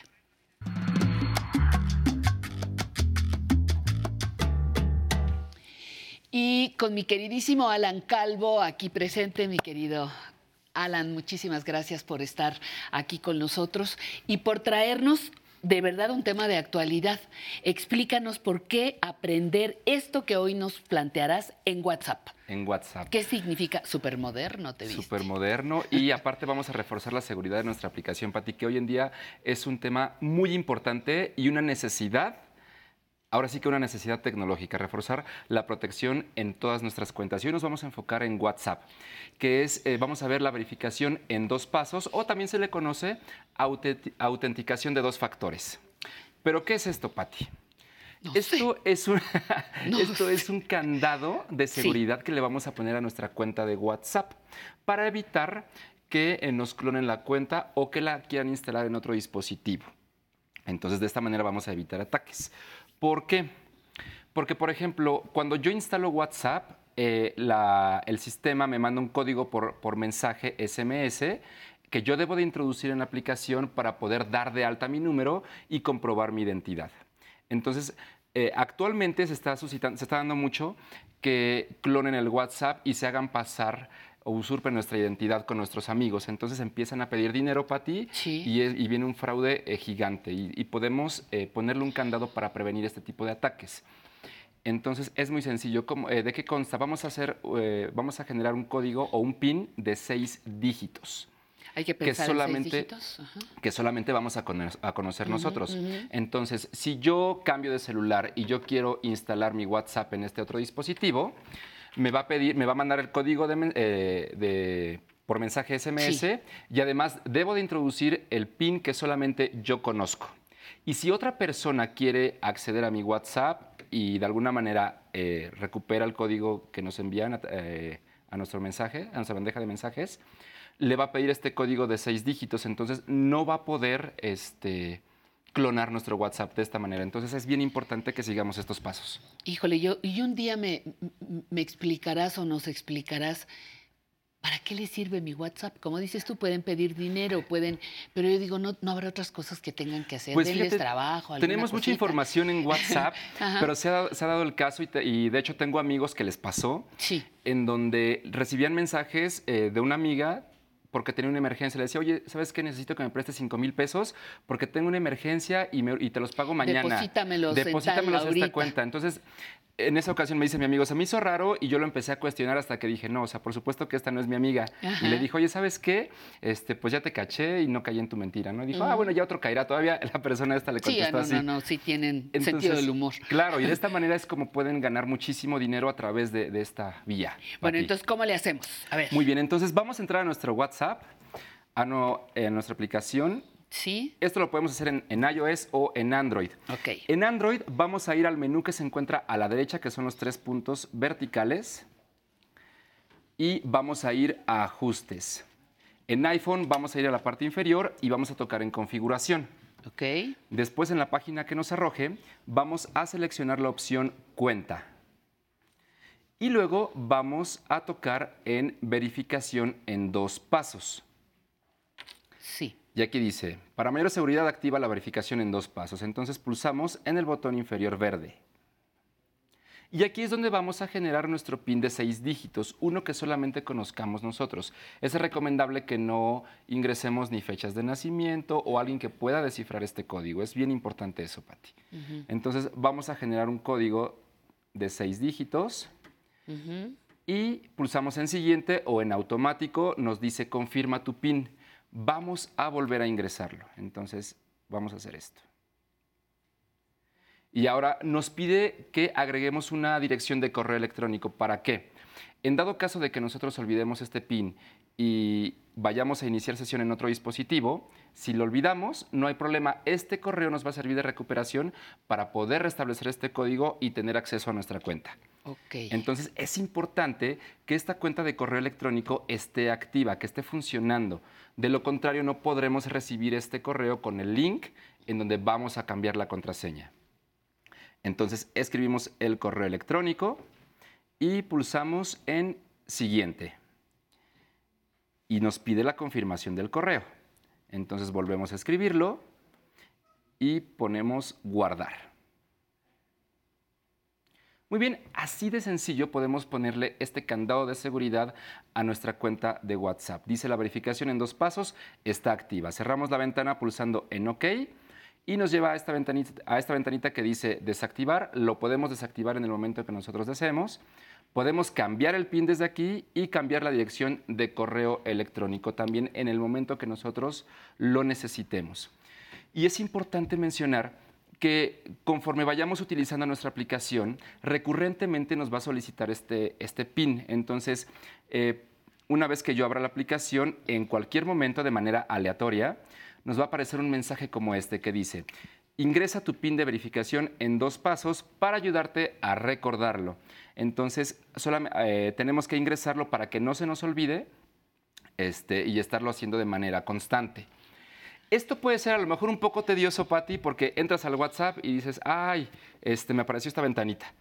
Pero es un sistema de seguridad que, como ya dijo, como ya lo mencionaron aquí, nos ayuda a recordarlo y además es un candado digital que nos va a servir para prevenir muchísimos ataques en un alto índice, en un alto porcentaje. Pero, pero es este maravilloso. Yo me distraje tantito, pero ya, no, no, no, me distraje de, de tu indicación, seguí los pasos y ya está, ya está asegurado, ¿no? Entonces está se siente uno a gusto. Claro, ya está, ya claro. se siente uno tranquilo. Pero bueno, y, esto eh, es como, ¿es por parte de la compañía?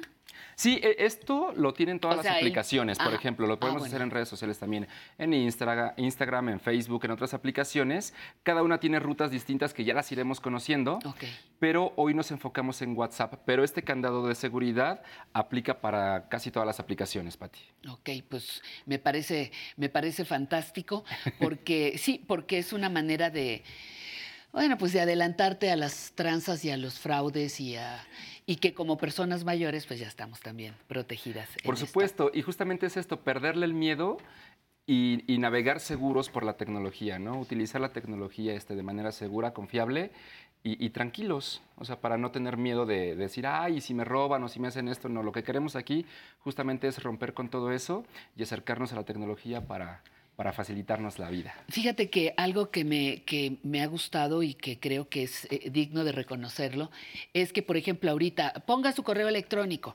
Eh, en, otra, en otros momentos nos podía haber pasado que, correo electrónico, ¿qué es eso? No tengo correo electrónico.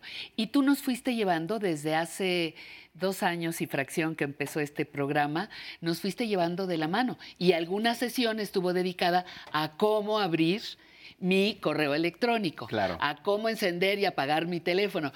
Por ahí me decía, no, es que ya van muy adelantados, tómennos en cuenta. No, no, no. Eh, digo, sí los tomamos en cuenta, pero no vamos adelantados, sino que hemos podido eh, ir paso a paso guiados de ti, ¿no? De tu mano. Claro, por supuesto. Y eso es muy importante lo que acabas de mencionar, Pati, porque justamente vamos a refrescar un poquito el programa para las personas que están teniendo un acercamiento a la tecnología, entonces, o que tienen su primer teléfono inteligente. Vamos a dar un repaso para ver cómo prenderlo, cómo apagarlo, qué es un teléfono inteligente, qué son las aplicaciones. Entonces, eso es bien importante para justamente adentrarnos en este mundo.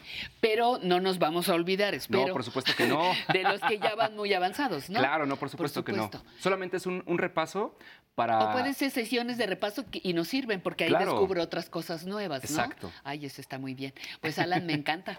Me encanta que, que tengamos esta posibilidad y de andar, que les cueste, por lo menos que les cueste más trabajo, ¿no? Hacerte la, Claro. La mala obra. Claro, y tenemos que cuidarnos entre todos, Pati. Ah, por eso estamos, estoy totalmente de acuerdo. Gracias, me voy, mi querido Alan. Ya sabes que después de ti viene la hora especial, el momento especial en el que yo le presumo con mucho gusto eh, la ropa que, que, porto cada domingo. Hoy quiero agradecerle a Casa Textil por prestarme esta hermosa blusa.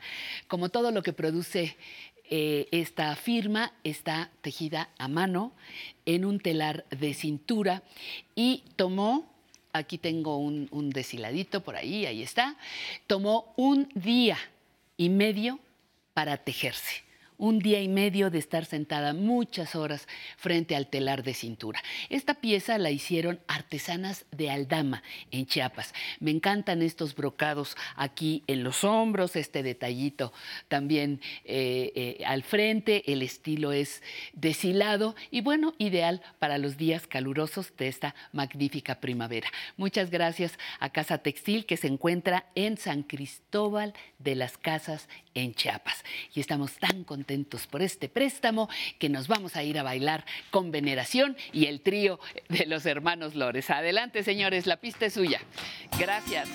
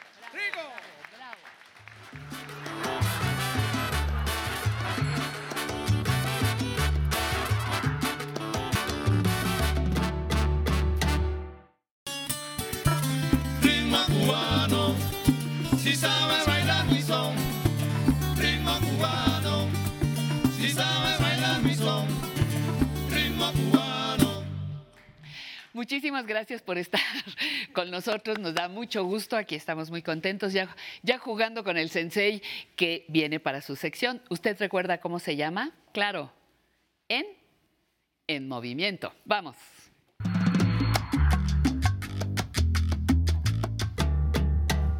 Sí, hasta acá oí cuando dije en movimiento. Todos ya saben, ya reconocen tu, tu sección. ¿Cómo estás, Sensei? Muy bien. Yo decía, bailando entre eh, pasos nuevos que estás aprendiendo y, tus técnicas, no, cállate, tus técnicas de ah, karate, y sí, así, vas a hacer un estilo muy personal. Lo importante es la actitud. Es, por supuesto.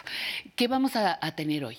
Vamos a hacer ejercicios que nos van a ayudar a tener un mejor caminado, porque el caminado que, nosotros hacemos, cuando lo hacemos mal, empezamos primero a deformar el pie, la rodilla y la cadera.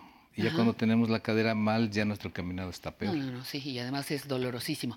Te dejo con tus invitados y tus ejercicios. gracias. Van a pasar conmigo dos invitados, por favor. Vamos a hacer ejercicios que nos van a, a dar un mejor caminado. De este lado, tu nombre. Tere Tere y Carlos. Tere y Carlos. Muy bien, Tere y Carlos me van a ayudar, ustedes van a estar de lado.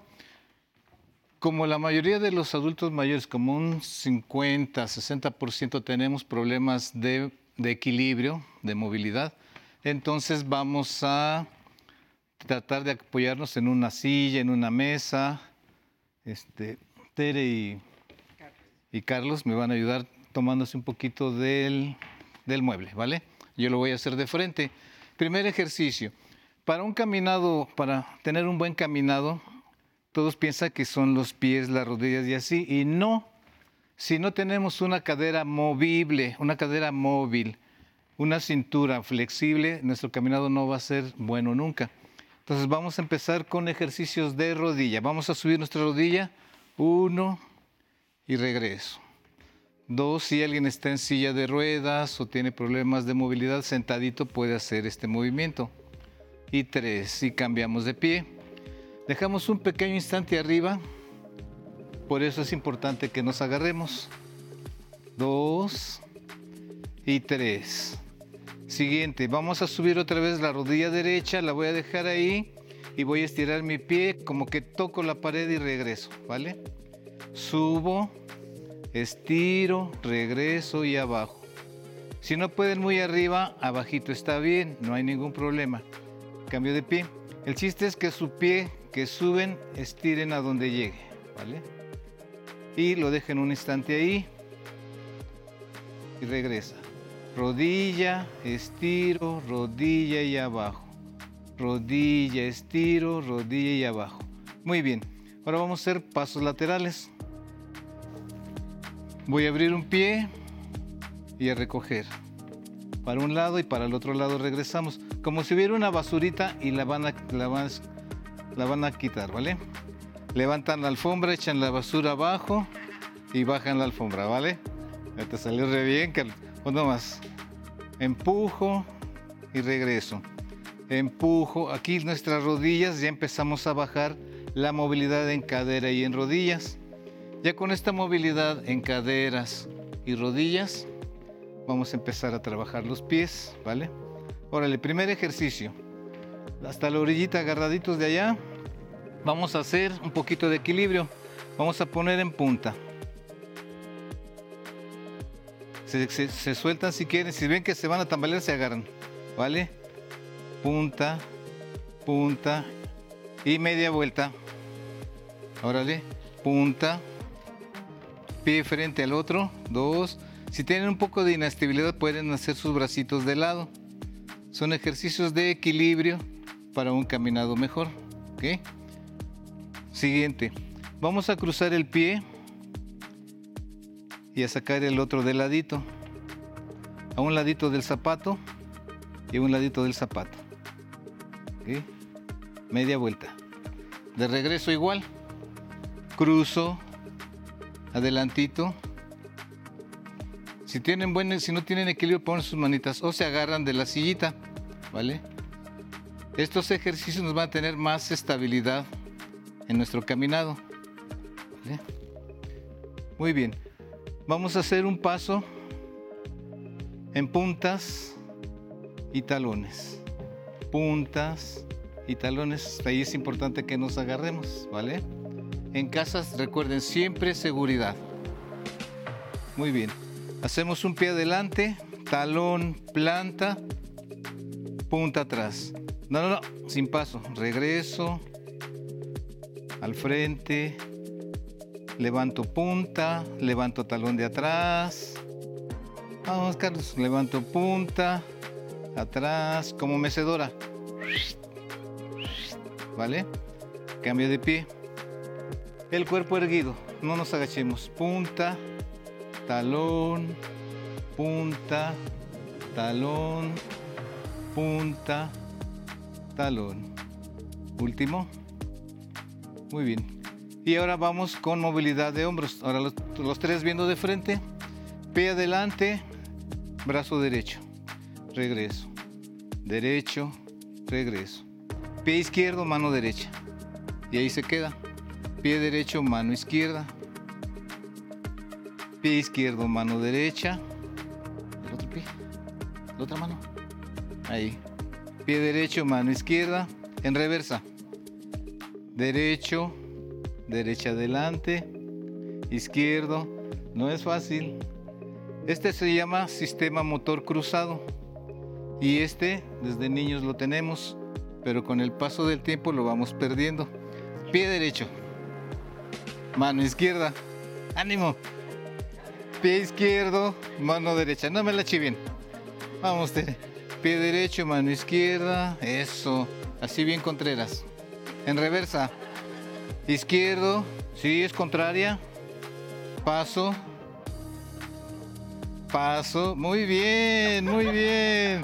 Latino uno. Muy bien. Ahora, vamos a caminar cuatro pasos adelante, sencillitos. Cuatro pasos adelante. Fíjense en su caminado. Los mismos en reversa. ¿Cómo caminaron en reversa? Igual que para adelante. ¿Por qué? ¿Por qué no? Adelante estamos seguros porque estamos viendo, ¿cierto? no te me duermas. En reversa. En reversa me dicen, profe, es que no tenemos ojos en la espalda, no, no veo, por eso camino diferente. Y es cierto, ¿verdad? Nadie camina para atrás pues, porque no tenemos ojos atrás. Pero si hacemos el motor, el sistema motor cruzado, este, pie contrario, mano contraria, eso, ahora sí le pegaste. Muy bien. Ahora, fíjense, vamos a aplicar lo mismo en reversa. Que la mano contraria quede adelante, eso. La mano contraria, ahí no te muevas, eso. Ahora, la otra mano, el otro pie, eso. Y ahí caminamos asienta tus plantas de los pies, plantas de pies asentadas. Caminar en reversa es una tarea que deben hacer en casa, ¿vale? Y ya con esto podemos caminar normal. Sistema motor cruzado, mano contraria y erguimos nuestra cabecita. Fíjense en el caminado de Carlos, media vuelta. Una vez más. Contrario, contrario. Vamos, vamos, vamos, ánimo, ánimo. Muy bien así como nuestros compañeros X, espero que en casa también hayan practicado. Muchas gracias, les agradecemos mucho a los compañeritos. Adelante. Muchas gracias. Gracias. Qué pues difícil es caminar. Muy bien, ya qué, difícil. Caminar qué difícil bien caminar. Es bien difícil. Pero, pero si lo supiéramos desde pequeñitos, como en las clases de educación física se nos enseñara, estaríamos de otra forma. pero bueno, ya lo pueden tomar. ya lo pueden tomar, ya lo pueden tomar en cuenta, sin duda. Sensei querido, muchísimas gracias por tu, presencia, por tu compañía, por tus enseñanzas. Muchas gracias, de verdad. Y a usted le invito a que no se pierda esta entrevista. Tuvimos el honor de entrevistar a don Salvador Agüero, el queridísimo Rabito, pero eh, no solamente fue su charla, eh, todo el ambiente que lo rodea todo el espacio que él eh, permitió que invadieran nuestras cámaras. Disfrútenlo.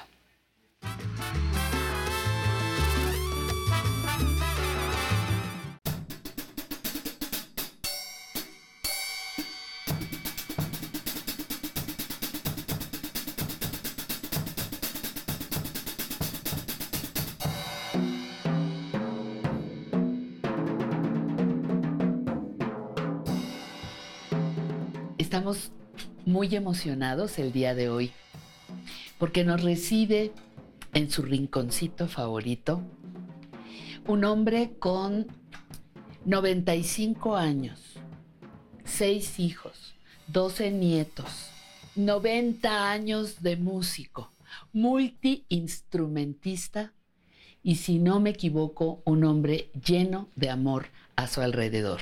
Gracias, don Salvador. Gracias a, a ti.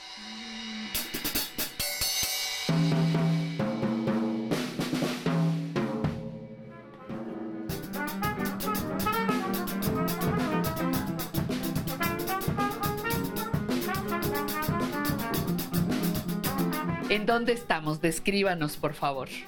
Tengo como 50 años de vivir aquí.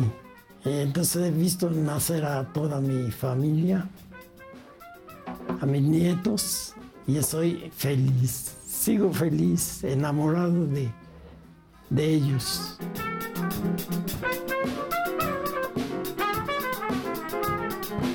Pero yo heredé la música de mi padre y mi mamá. Mi mamá tocaba la guitarra y cantaba.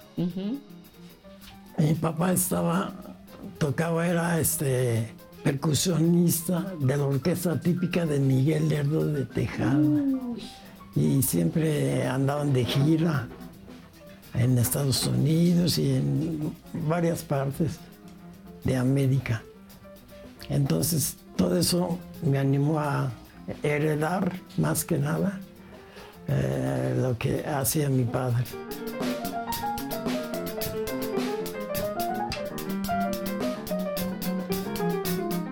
¿Cuántos instrumentos toca? Yo sé tocar cuatro o cinco. A ver, ¿cuáles? La percusión que le heredé. Después de que ya me inscribí en la escuela de música, ahí me hicieron el que escogiera dos instrumentos para eh, tener un título, que fue el piano y la trompeta. Estudiando, estudiando, estudiando, y me encantó la música y dije, de aquí ya hasta la muerte.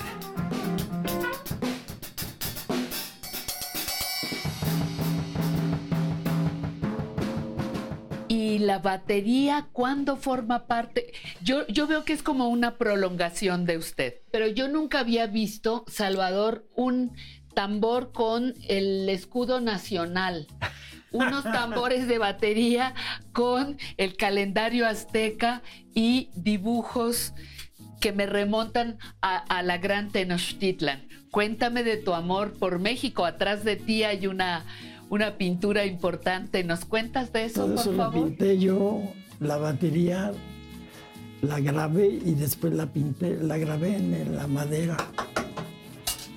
Me gustaba mucho pintar, ahí están mis cuadros y siempre todo lo que es arte, encantado. Entonces, mm, por ahí mis hijos, mis nietos y todos, eh, toda mi familia, heredamos a lo mejor de mis padres y algo de mí. Y ahí estamos, todavía. Si dices tú que te gusta mucho la música mexicana, ¿por qué te asociamos con el jazz, con figuras de primera, de primera línea internacional? Empecé tocando la música mexicana y después le decía yo a mi papá, que él era el percusionista de la orquesta típica, oye papá, ¿me dejas tocar aquí ahorita que están ensayando? Sí, cómo no. Y empecé a tocar. Y entonces, de esas cosas que entró el director, don Miguel Lerdo de Tejada, mire ese niñito que, que hace aquí. Dice mi hijo, le dijo mi, mi padre, dice, oye, pero toca muy bien, dice, lo vamos a presentar en público. ¿Nos das permiso? Sí, como... Pero me presentó bailando el jarabe tapatío. Me aventaban el dinero después de, de que había yo bailado con mi hermana. Y se enferma mi papá, yo tuve necesidad de, de ayudar a mi familia. ¿Y qué hacía yo? Pues eh, buscar cómo ganar dinero cómo tocando. Y empezaron con los danzones y todo lo de ese tiempo, el swing, con las orquestas y, y empecé y después entré a la XW. Todavía no había televisión, no había nada de eso. Y me veían mucho ensayar los métodos. Me dicen, lo vamos a invitar a las grabaciones de, de músicos. Y yo dije, ¿cómo? Y sí, me mandó en el sindicato de músicos, me mandaron a grabar con José Sabre Marroquín y su orquesta, sí. Después de ahí, ¿con quién más? Con Luis Arcaraz. Luis Arcaraz, qué maravilla. ¿Cuánto tiempo estuvo por ahí? Ah, ahí estuve poco tiempo. Fui cambiando con Juan García Esquivel. Juan García Esquivel. ¡Wow! Y así fue. Fui cambiando de, de orquestas y todo eso hasta llegar a lo máximo. ¿Cuál fue lo máximo? Lo máximo para mí fue Damaso Pérez Prado. Y cuando me dijo, oye, Metrito, ya me dicen que usted puede grabar conmigo el concierto para bongo. Y salió y ya de ahí empezó a subir mi, mi forma de, de trabajar y mi capacidad. La, la última orquesta fue Pablo Beltrán Ruiz. Ahí grabé mucho. Y de ahí nos mandaron felicitar de la RC Víctor de Nueva York al baterista y al primer trompeta.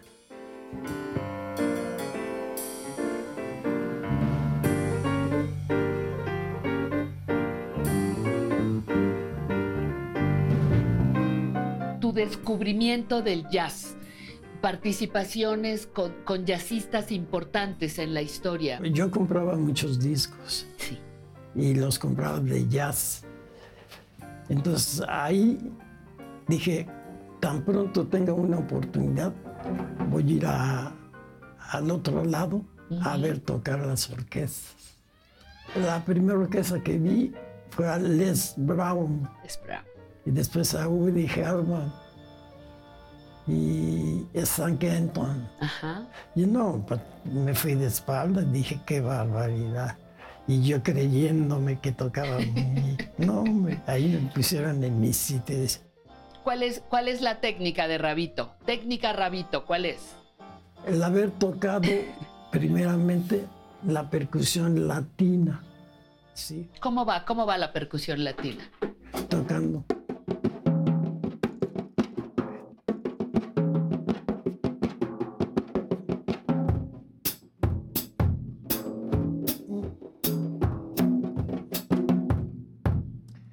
aproximadamente.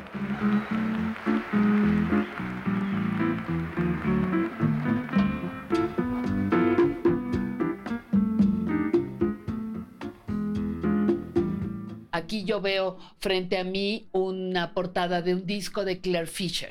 Por ahí está la foto de Frank Sinatra. Todos estos. Estamos tocando en un lugar, en un bar. Claire Fisher y su esposa se fueron a vinieron a México a paseo.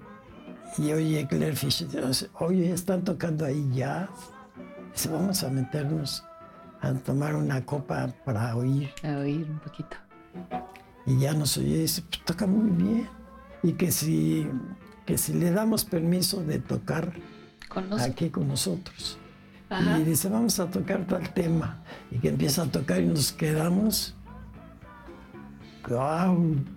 Y oye, pues, ¿de dónde eres? Pues eh, vengo de paseo aquí, bla, bla, bla, bla, bla, bla.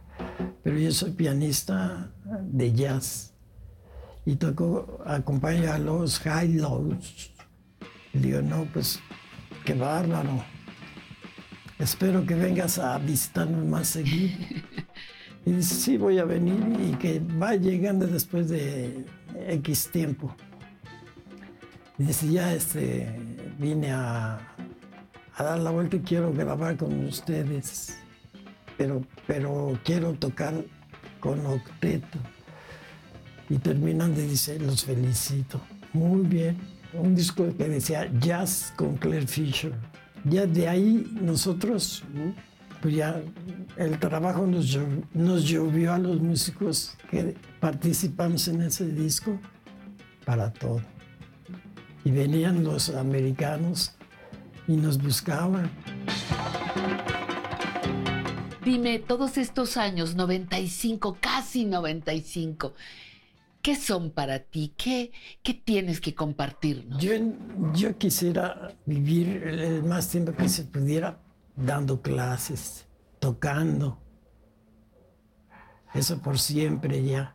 Ya no, ya no cambio mi, se puede decir, mi profesión por nada del mundo. Con mucho amor. Todo, todo. Para mi familia, para mi gente, para México. Yo quisiera que todos supieran música. Para eso entré yo a ese sindicato a dar clases para enseñar a la gente que quisiera ir gratuitamente.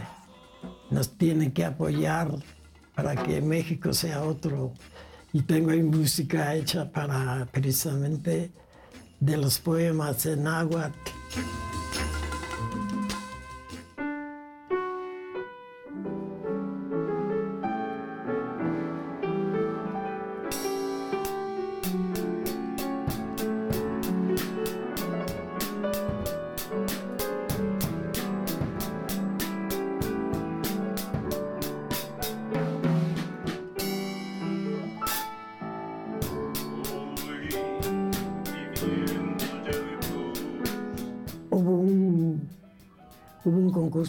agua.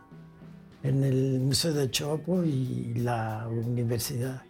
Entonces ahí 38 grupos nos inscribimos y entonces empezó el concurso y dice, Rabitos va, eh, va a participar para los seis primeros lugares ya de todos los 30. De todos los grupos. ¿Y en qué lugar quedaron? Primero. Y ya demostramos que sí tocaba.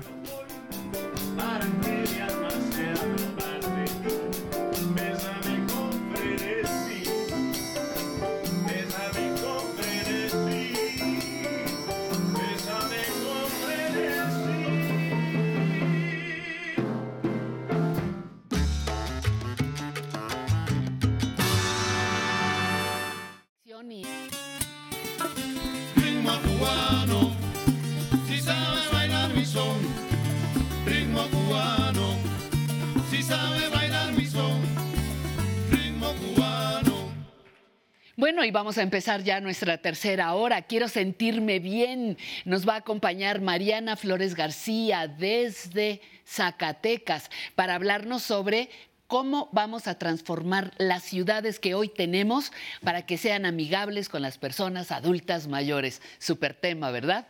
Bueno, recuerdos vivos con Emilio. Aprenderemos muchas cosas nuevas sobre el Museo Nacional de Historia. Estos son algunos de los platillos fuertes que nos esperan para los siguientes minutos, pero esta sección que viene no se la puede perder. Entre letras e historias.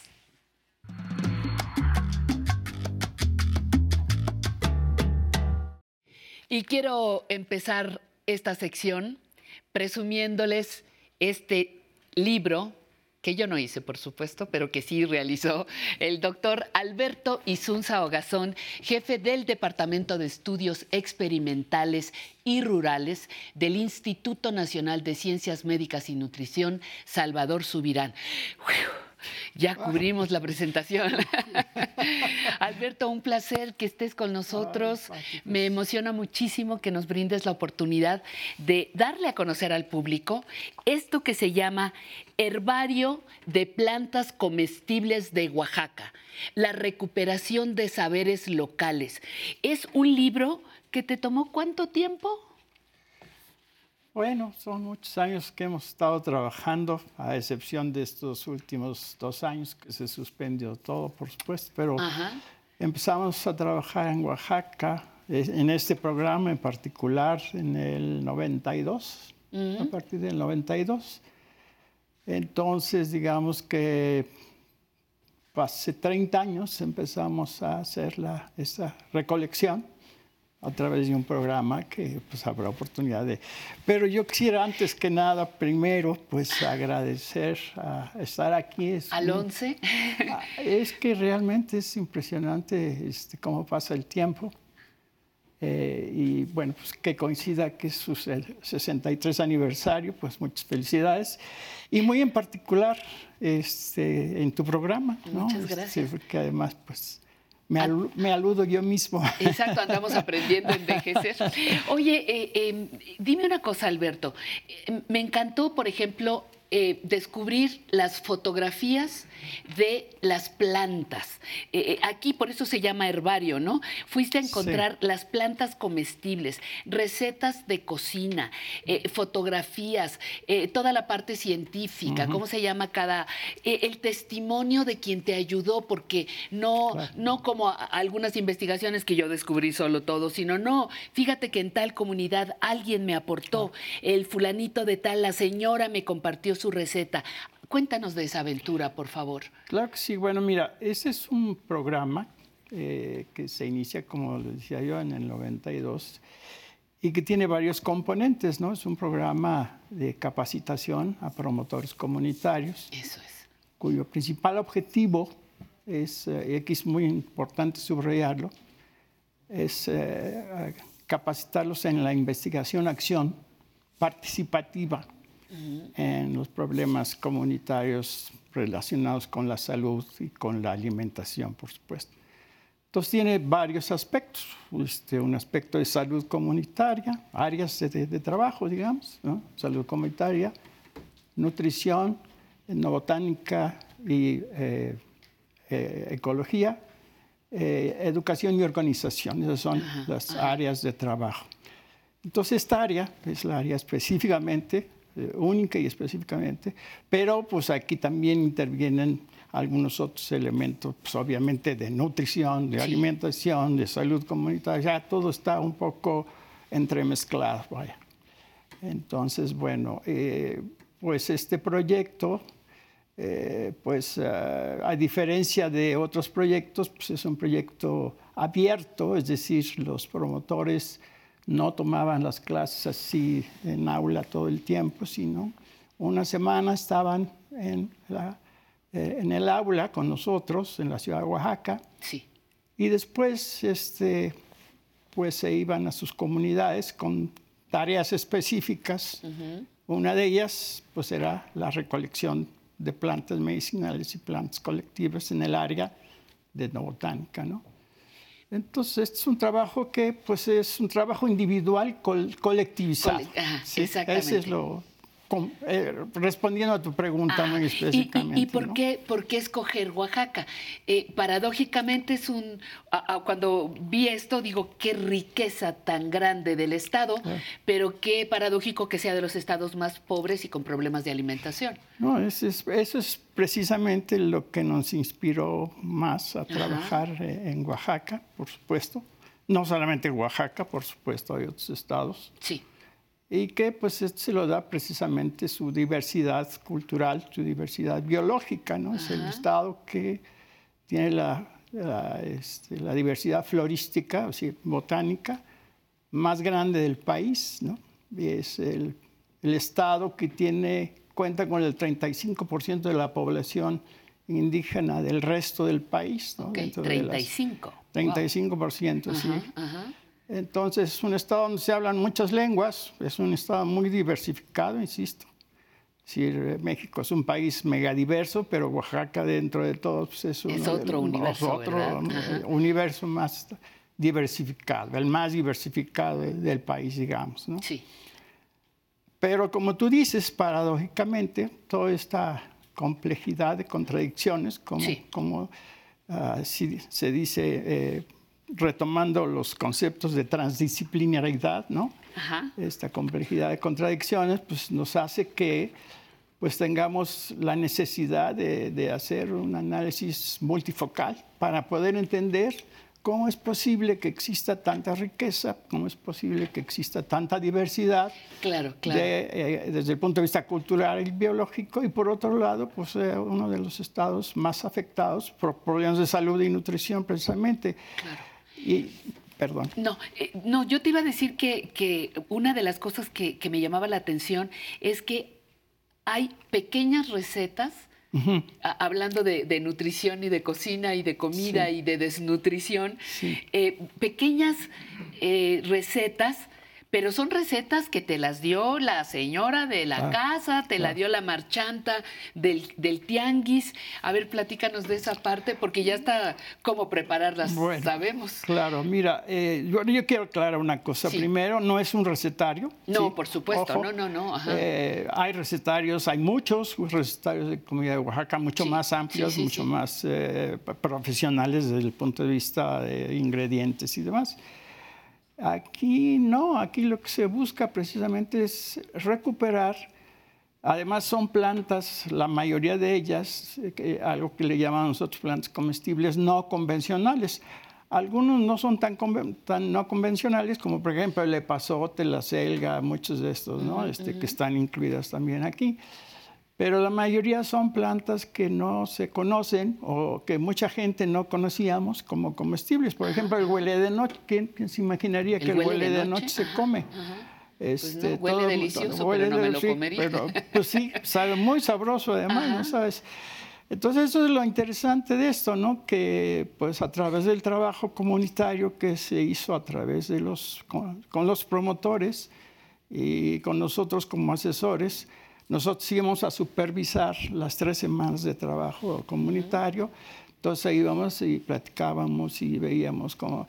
Y pues aprendíamos a hacer las colectas, enseñábamos a través del programa de los asesores botánicos que teníamos, que ese es otro aspecto bien interesante, la interinstitucionalidad con la cual se llevó a cabo este, este libro, ¿no? Eh, a través del Jardín Botánico de, la UNAM, cuyo jefe director era el maestro Miguel Ángel Martínez, que desafortunadamente ya no contamos con él, pero también contábamos con la participación de la maestra Abigail Aguilar, este, que era su esposa, y que ella era jefa del, del herbario del Instituto Mexicano del Seguro Social.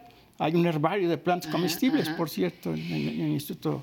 ¿Qué, te deja a ti personalmente haber concluido este trabajo y ver eh, ya en, en, ¿cómo dicen?, en blanco y negro y otros colores, porque está linda la impresión. Eh, eh, ¿qué, te, ¿Qué te deja a ti personalmente tantos años dedicado a la investigación, a la nutrición? Sí, mira, este, bueno, no es un trabajo terminado, ¿no? este es apenas un cachito de, lo que hubiéramos querido avanzar. Sí. Desafortunadamente ahorita se ha detenido todo esto y está detenido, pero lo interesante sería darle continuidad a esto, ¿no?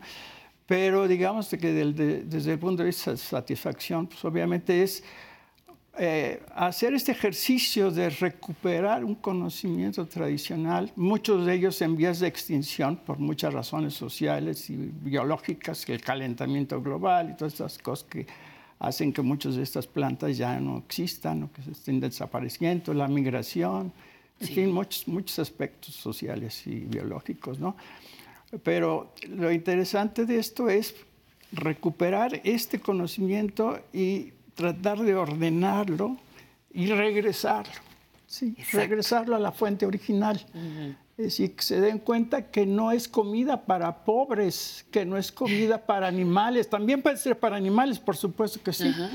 Pero pues los estudios que se han hecho ahí en el Instituto de Nutrición han demostrado que estos que se llaman quelites, que mucha gente los desprecia mucho y pues lo consideran así como alimentos de segunda, ¿no? Este, insisto, pues tienen un potencial nutricio muy alto y sustancias, hace rato pude oír un poquito, bioactivas, de las sustancias bioactivas. Bueno, muchos de ellos se considera, se calcula que hay aproximadamente 500 variedades de quelites en este país. Entonces, pues todo esto se ha venido pues este, abandonando y entonces esto, las, el trabajo que nosotros hacemos es precisamente el investigar por qué estas epidemias que vienen de obesidad de repente surgen, ¿no? No es, no es producto de la, de la causalidad, sino de la causalidad. Entonces, es que se ha abandonado mucho este tipo de alimentación, en particular en el campo, ¿no?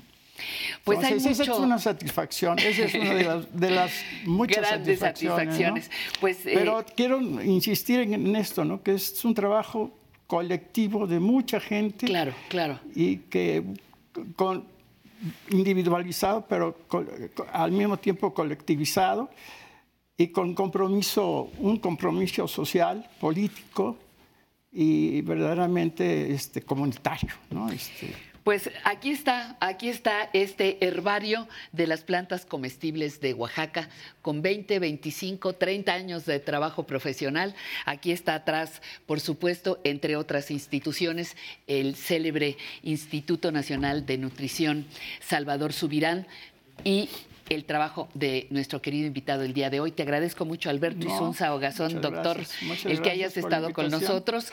Un abrazo cariñoso nuevamente y con ustedes nuestra sección de cine de oro mexicano. Vamos.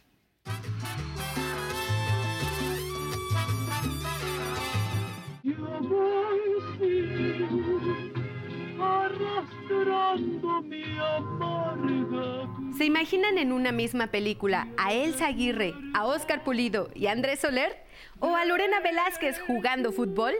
No se pierdan esta semana la doble función de Cine del Once, porque se van a sorprender. Hacer una película no es sencillo. Menos lo es si durante el rodaje se inmiscuyen las travesuras de Cupido, ya que el resultado puede ser desastroso. En la película Cantando nace el amor, una superproducción con guion de Miguel M. Delgado, vemos detrás de cámaras cómo se enredan los destinos de las personas de esta relevante industria plena de recursos y talento. Gracias a la exuberancia de las producciones de los hermanos Galindo, en esta película coincidieron las estrellas más brillantes de la época, así como las orquestas de Luis Alcaraz, de Pérez Prado y el propio Agustín Lara. Vemos también a las Dolly Sisters, al trío Los Panchos y a una impresionante cantidad de bailarinas y bailarines que nos llevan a la fábrica de sueños de los antiguos estudios Churubusco.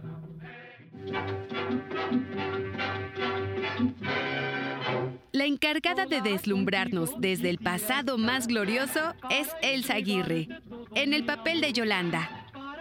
Como nunca, Elsa Aguirre desborda belleza y arte su voz aterciopelada canta, seduce y también se revela ante los ofrecimientos y los caprichos de un par de pillos. Otra voz que engalana esta función es la de Raúl Martínez, un cantante y actor que participó en muchísimas películas de todos los géneros y que hacía brillar la tradición del charro. Como casi siempre, las palmas se las llevan don Oscar Pulido y don Andrés Soler, quienes encarnan al vanidoso director y al tacaño productor. Ellos nos muestran en tono de parodia las truculencias del oficio más bello y más ingrato del mundo, cuya víctima principal es Yolanda. Bueno, don Pepe, ya ve usted que por más vueltas que le damos al asunto, siempre regresamos al mismo sitio. Vamos a dejarlo por la paz. Por eso, Cantando nace el amor nos depara dos primicias, un estrambótico final y un personaje muy adelantado para la época.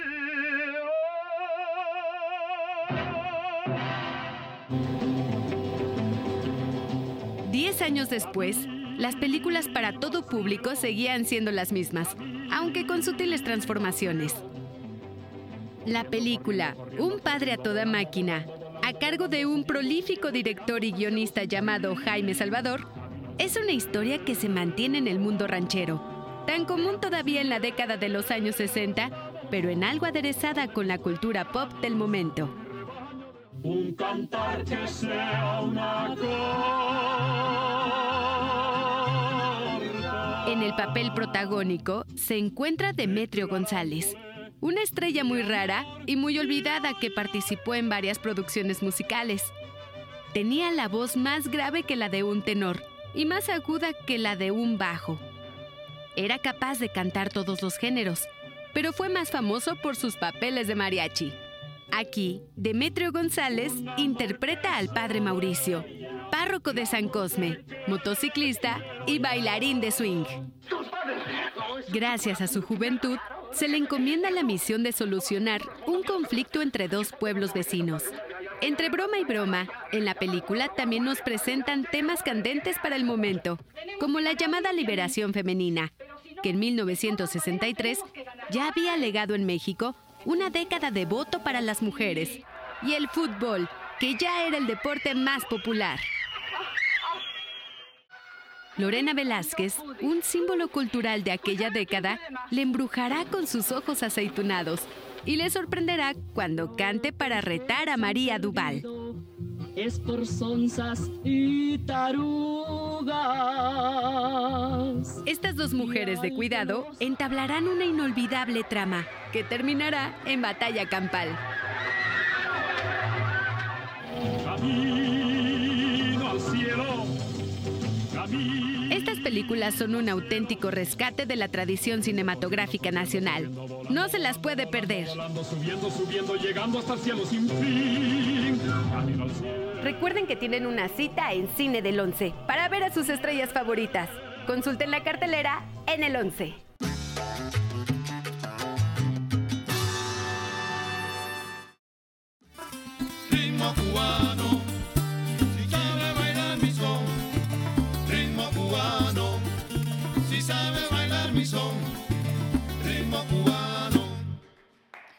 Bueno, estamos aquí en Aprender a Envejecer. Nos da muchísimo gusto que nos siga acompañando en esta que ya es nuestra tercera hora de programa. Quiero agradecerle, bueno, quiero felicitar a la señora Ana María Farías Mejía, que hoy está cumpliendo 73 años de edad y dice que el mejor regalo es estar viendo el programa. Señora, le mandamos hasta Jutepec, Morelos, un saludo muy cariñoso. Gracias y felicidades. Este, que disfrute de su pastel. Margarita González Patiño, tomamos con mucho gusto tu sugerencia. Ella nos habla desde eh, la alcaldía de Coyoacán. Desde Villahermosa, Tabasco, Hilda Pérez Acosta nos manda un saludo a todo el equipo de trabajo. Eh, en Héctor Faustino Millán. Eh, tengo, eh, inmediatamente reportamos a producción su observación. Muchísimas gracias. Manuela Mendoza Romo, por favor, escríbanos a público arroba aprenderenvejecer.tv y dice yo quiero ir a bailar y con mucho gusto la vamos a, contactar para que pueda venir a bailar, por supuesto. El señor Jorge Guerra de Ciudad de México nos hace una muy buena propuesta de programa. Muchísimas, muchísimas gracias. Joaquín Juárez también no, tomamos nota de su, de su comunicación, así como a Ángel Bustamante, maestra Rosalía, Jorge Esteves, María Guadalupe Martínez y el señor Enrique que nos se comunicó desde Sinaloa. Y ahora nuestra siguiente sección. Quiero sentirme bien.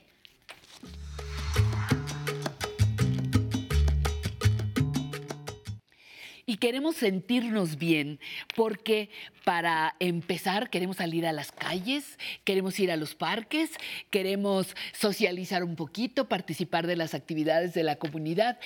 Y si no podemos hacerlo porque la ciudad no nos lo permite. ¿Qué sucede? Bueno, pues tengo enfrente de mí, así directito, a Mariana Flores García, que es doctora en arquitectura y directora del Instituto Nacional de Arquitectura y Urbanismo de la Federación de Colegios de Arquitectos de la República Mexicana. Doctora, ahora sí, ¿qué prefieres que te diga, doctora o arquitecta? Arquitecta. Bueno, muy bien. Arquitecta queridísima, muchas gracias. Desde Zacatecas estamos realizando este enlace. Me da mucho gusto, Mariana, que hayas aceptado nuestra invitación, porque queremos saber qué se puede hacer para que las ciudades fueran amigables con las personas mayores. Sí, bueno, pues primero saludarte, un gusto estar por aquí en tu programa. Eh, pues la verdad es que hablar de ciudades para el adulto mayor eh, actualmente es muy complejo y es un tema que al final ah, adquiere dimensiones globales. Como bien dices, eh, también se ha mencionado el tema de, de la salud y del bienestar. Claro. Pero pues, ¿cómo lo hacemos, no? O sea, sobre todo no solo hacia acciones futuras, sino en la actualidad qué tenemos que trabajar, qué tenemos que ver justamente para que nuestra ciudad, nuestro entorno, sea realmente saludable para el adulto mayor. Entonces, bueno, hay varios temas que, tocar, que debemos tocar por aquí. Oye, ¿qué, podríamos, ahorita que estás diciendo eh, este asunto de, la salud, me quedaba yo pensando que hay muchas, muchas áreas que comentábamos el día que, conversamos, la, movilidad, el transporte, eh, las, banquetas, las rampas, eh, ¿cómo, ¿cómo transformar nuestras ciudades ya están construidas, Mariana, ya están hechas, vamos a decirlo así, ¿no? Pero se hicieron en otros momentos con otras eh, intenciones, algunas planeadas, algunas cero planeación. Eh, ¿cómo, cómo, ¿Cómo poder transformar eso que ya está hecho considerando estos grupos etarios y considerando estas necesidades distintas? ¿Cómo hacer una ciudad para todos y todas? Así es. Justo es un aspecto muy interesante. Eh, Hace algunos días daba una charla en el Tecnológico de Monterrey en Guadalajara y poníamos en contexto eh, cómo la preocupación por el envejecimiento y el entorno es realmente reciente. Eh, si bien pues tenemos ciudades con, con, ya muchos años de estar edificadas, de estar planeadas, eh, pues esta preocupación tiene alrededor de, de unos 10 años eh, ahorita estamos en esta década del envejecimiento saludable que tiene varias líneas de acción y que además vienen recomendaciones desde la Organización Mundial de la Salud.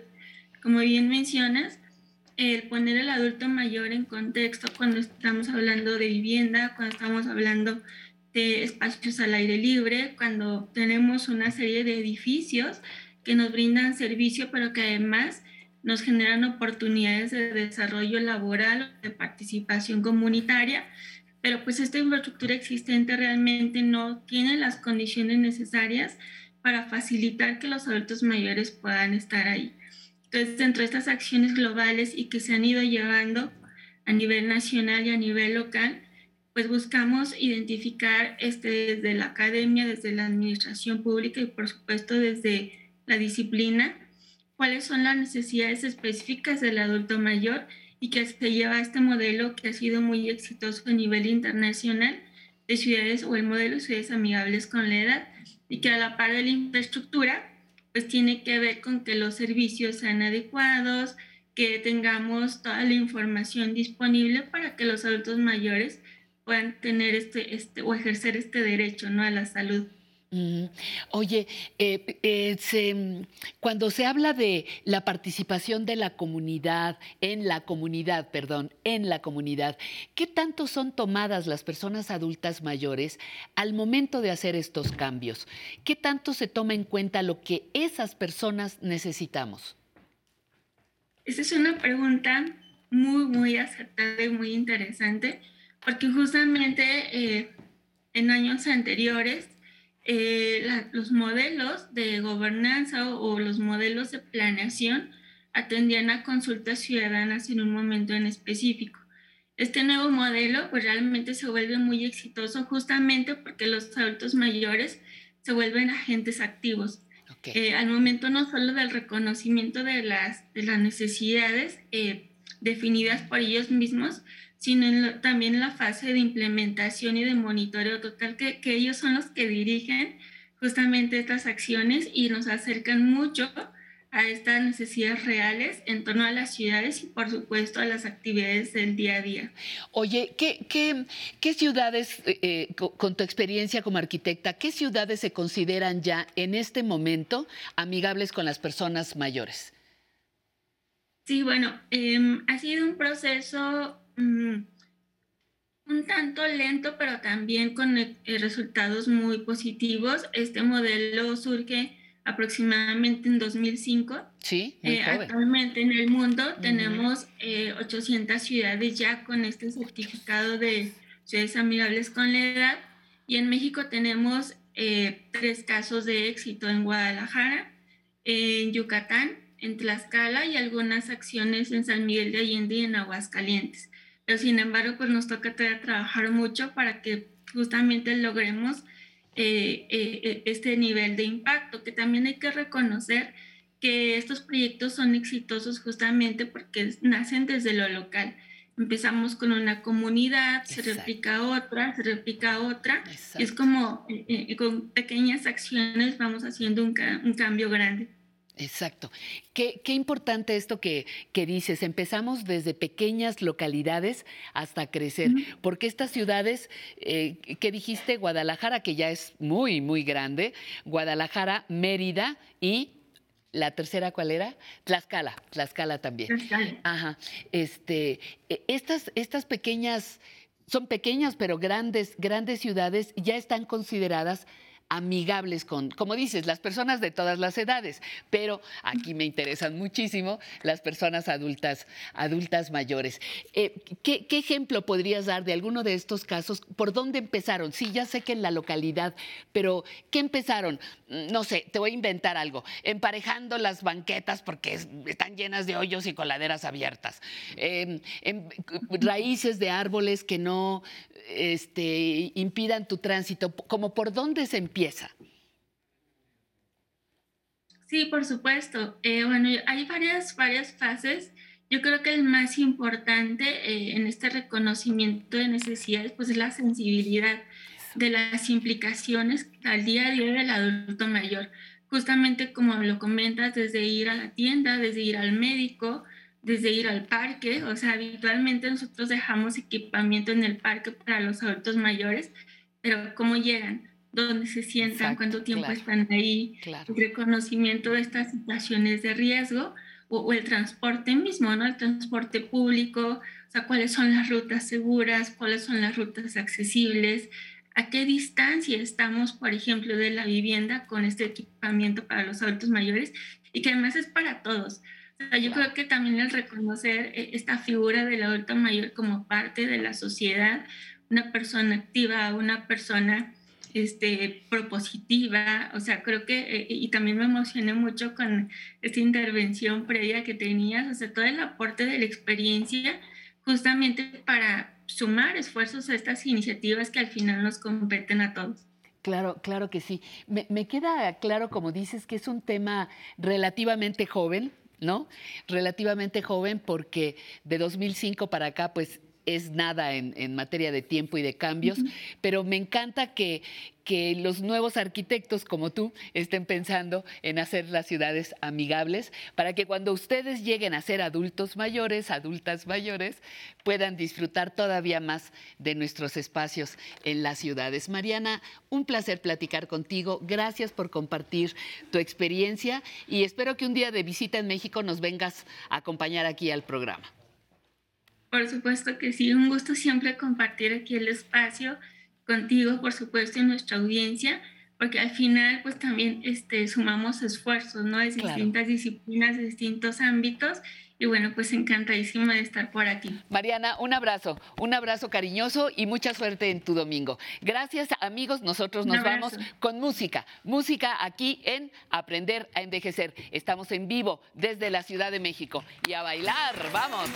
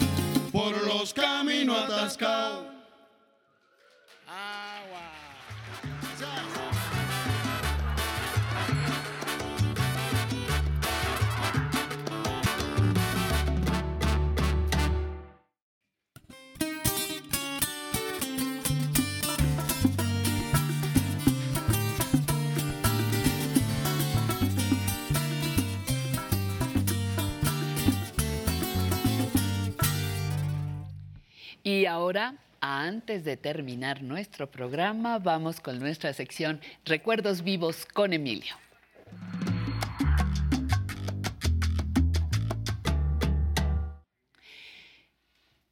¿Qué vamos a hacer el día de hoy? ¿Cuál es nuestra próxima visita a un museo? Ah, ya lo, ah, ya lo dijiste. No, Bueno, yo no he dicho a cuál, nada más sé que mira, es un museo. Mira, las gentes con las que yo platico, Ajá. generalmente las considero las gentes más importantes del mundo.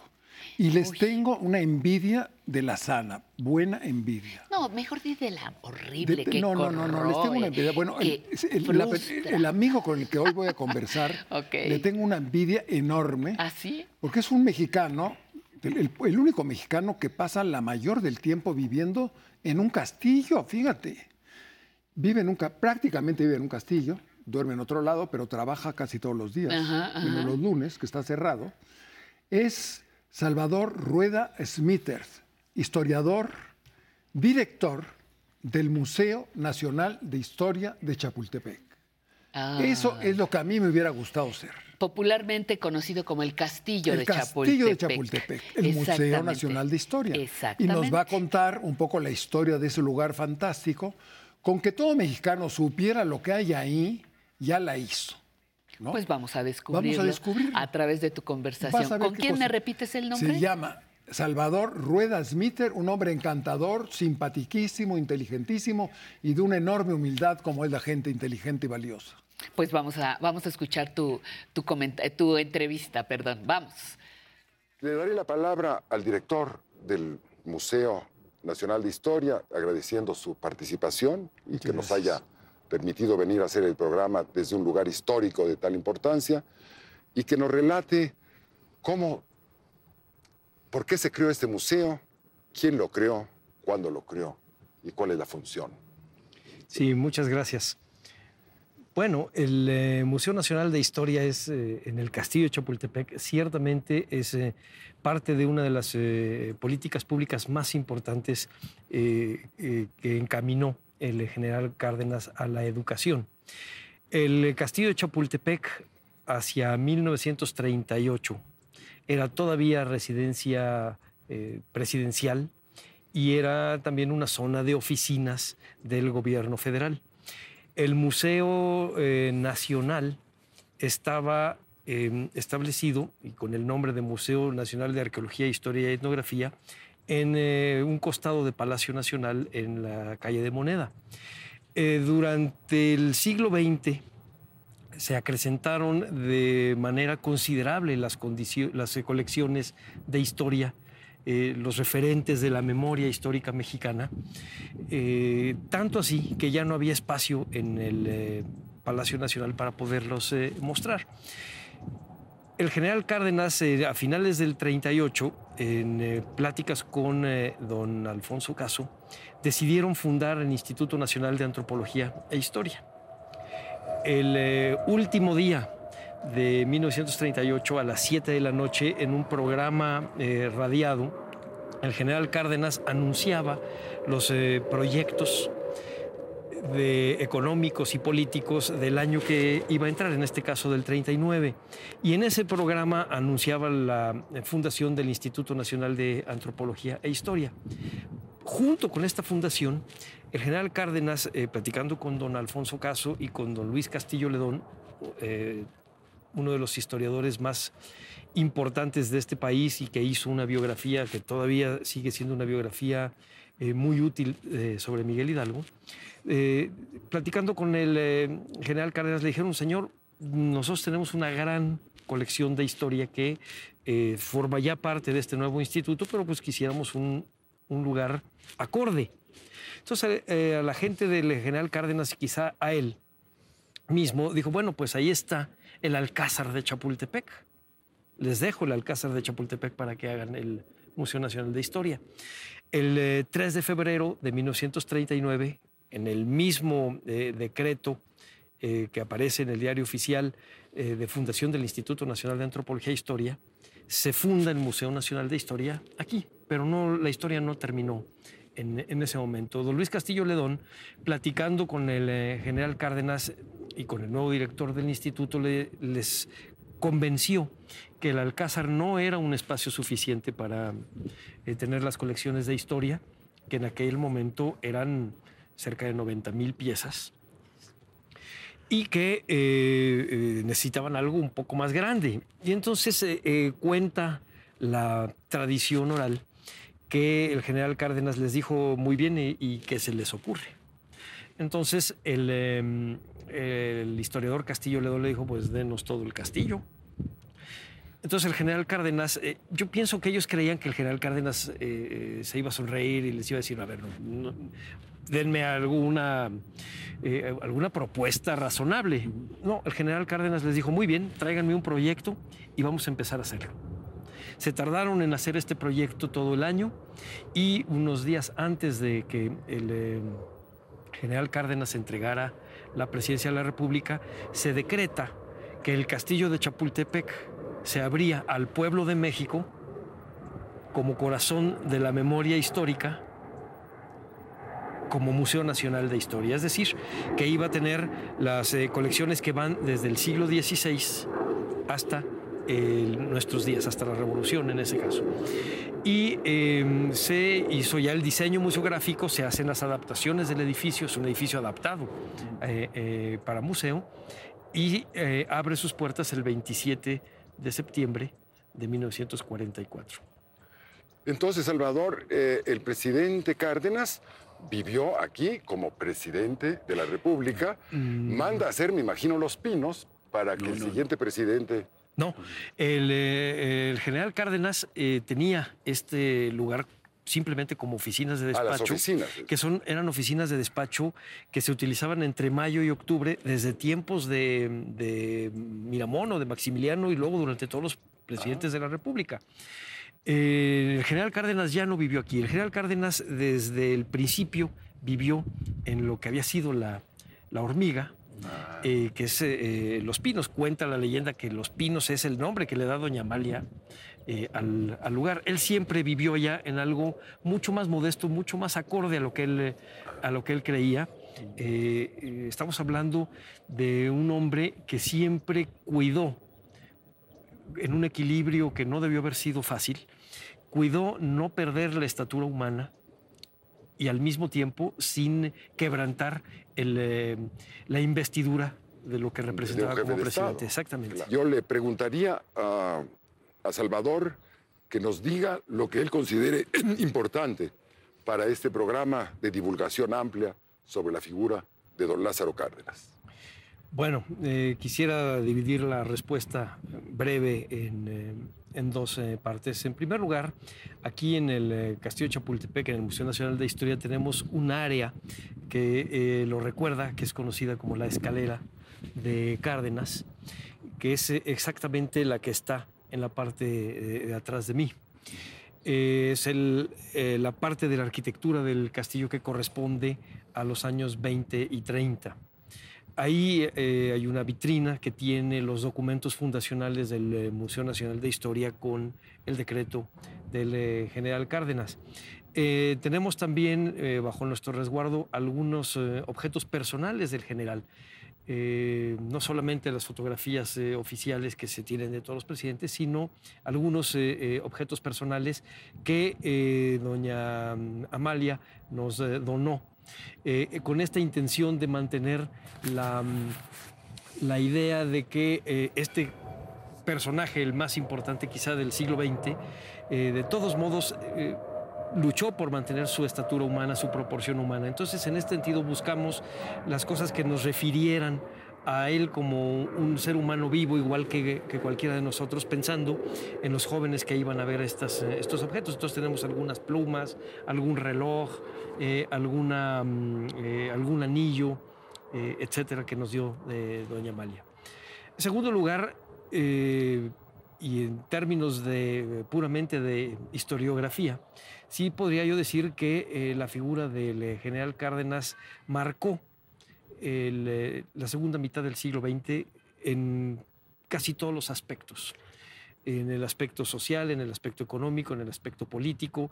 El debate de la agenda nacional todavía eh, eh, pone sobre la mesa los elementos de las instituciones que fundó el general Cárdenas, que requieren o no modernizaciones, que requieren o no ponerse nuevamente a debate 80 eh, años después de que él eh, las fundó. Con eso vemos la fuerza del proyecto intelectual que estaba detrás de, todos sus actos.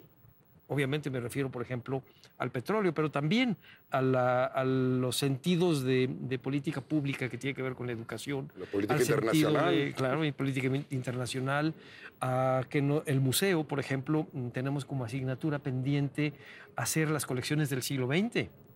Pareciera que detuvimos eh, eh, la historia precisamente eh, con Cárdenas. Yo creo que si él estuviera vivo nos hubiera dado ya un jalón de orejas diciendo, no señores, México sigue vivo y sigue para adelante y hay que hacer la memoria de ese otro México que son las generaciones para las cuales trabajé.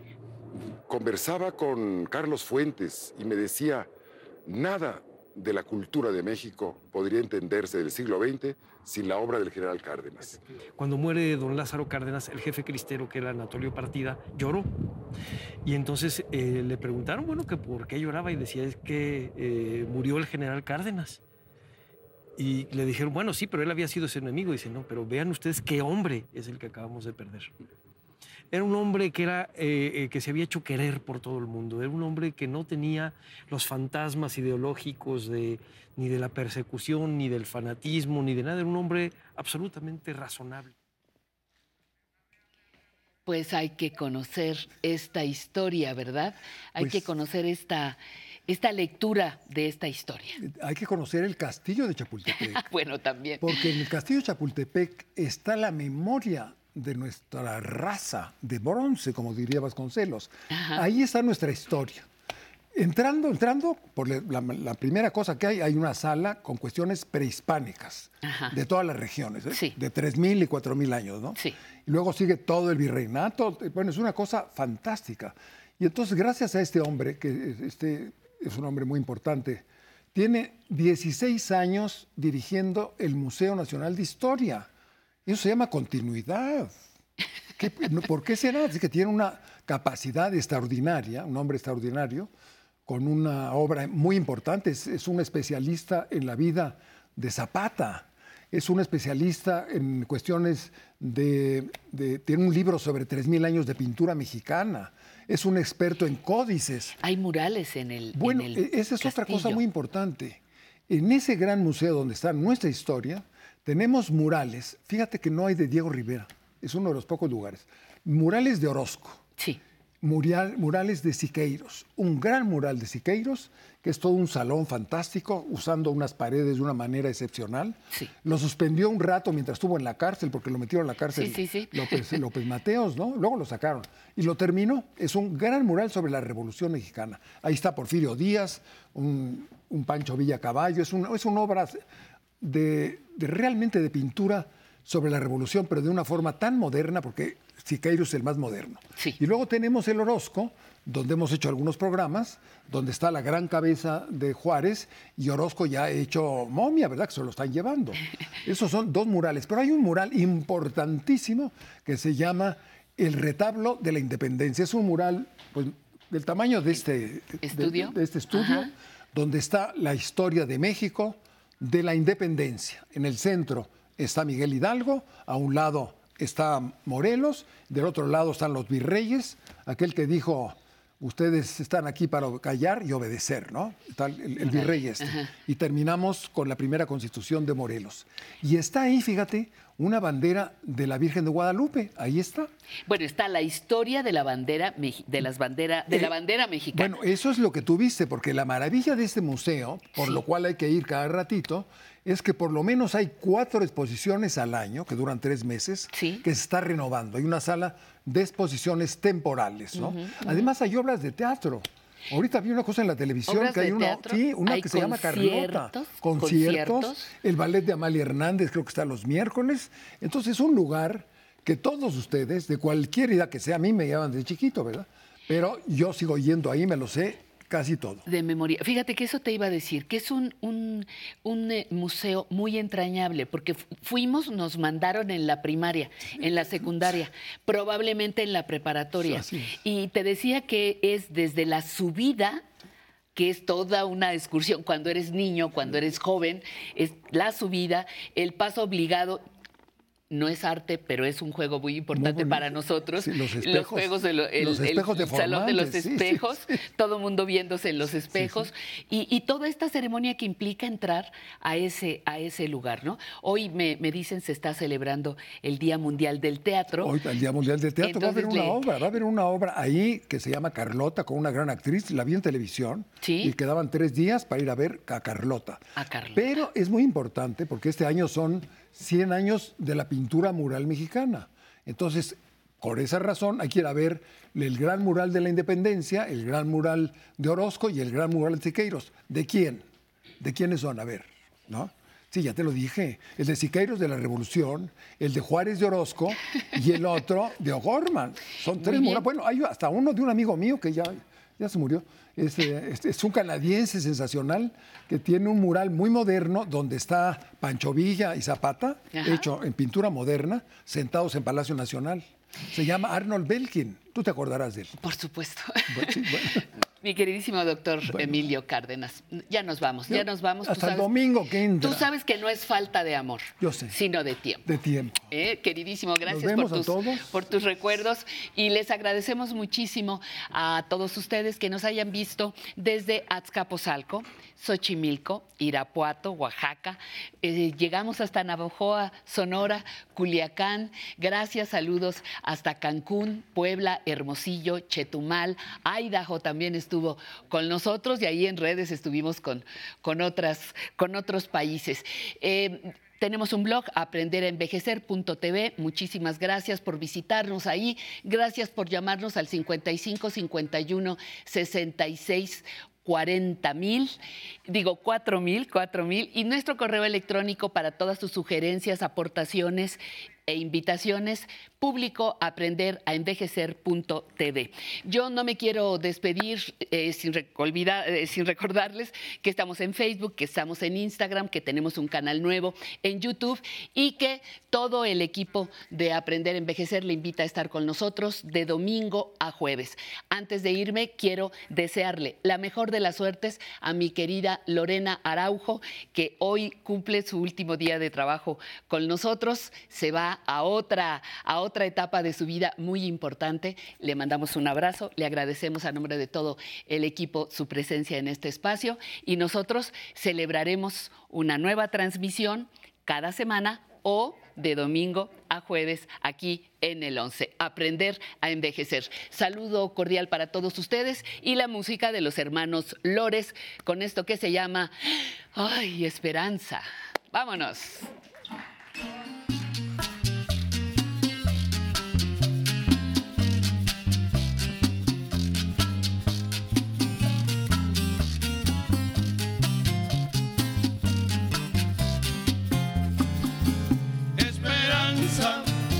Esperanza, solo sabes bailar cha cha cha.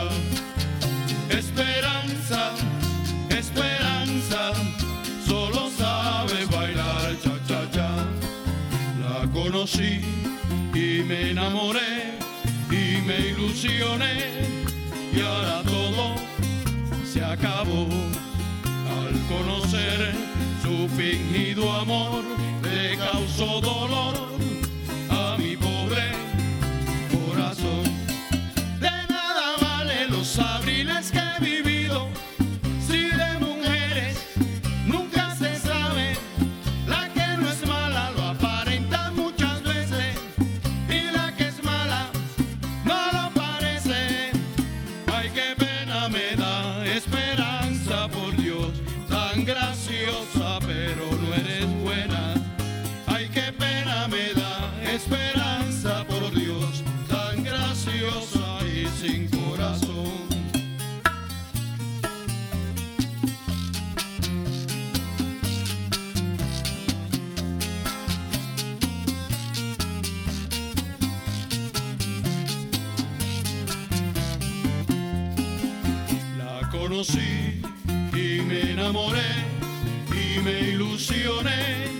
y ahora todo se acabó. Al conocer su fingido amor me causó dolor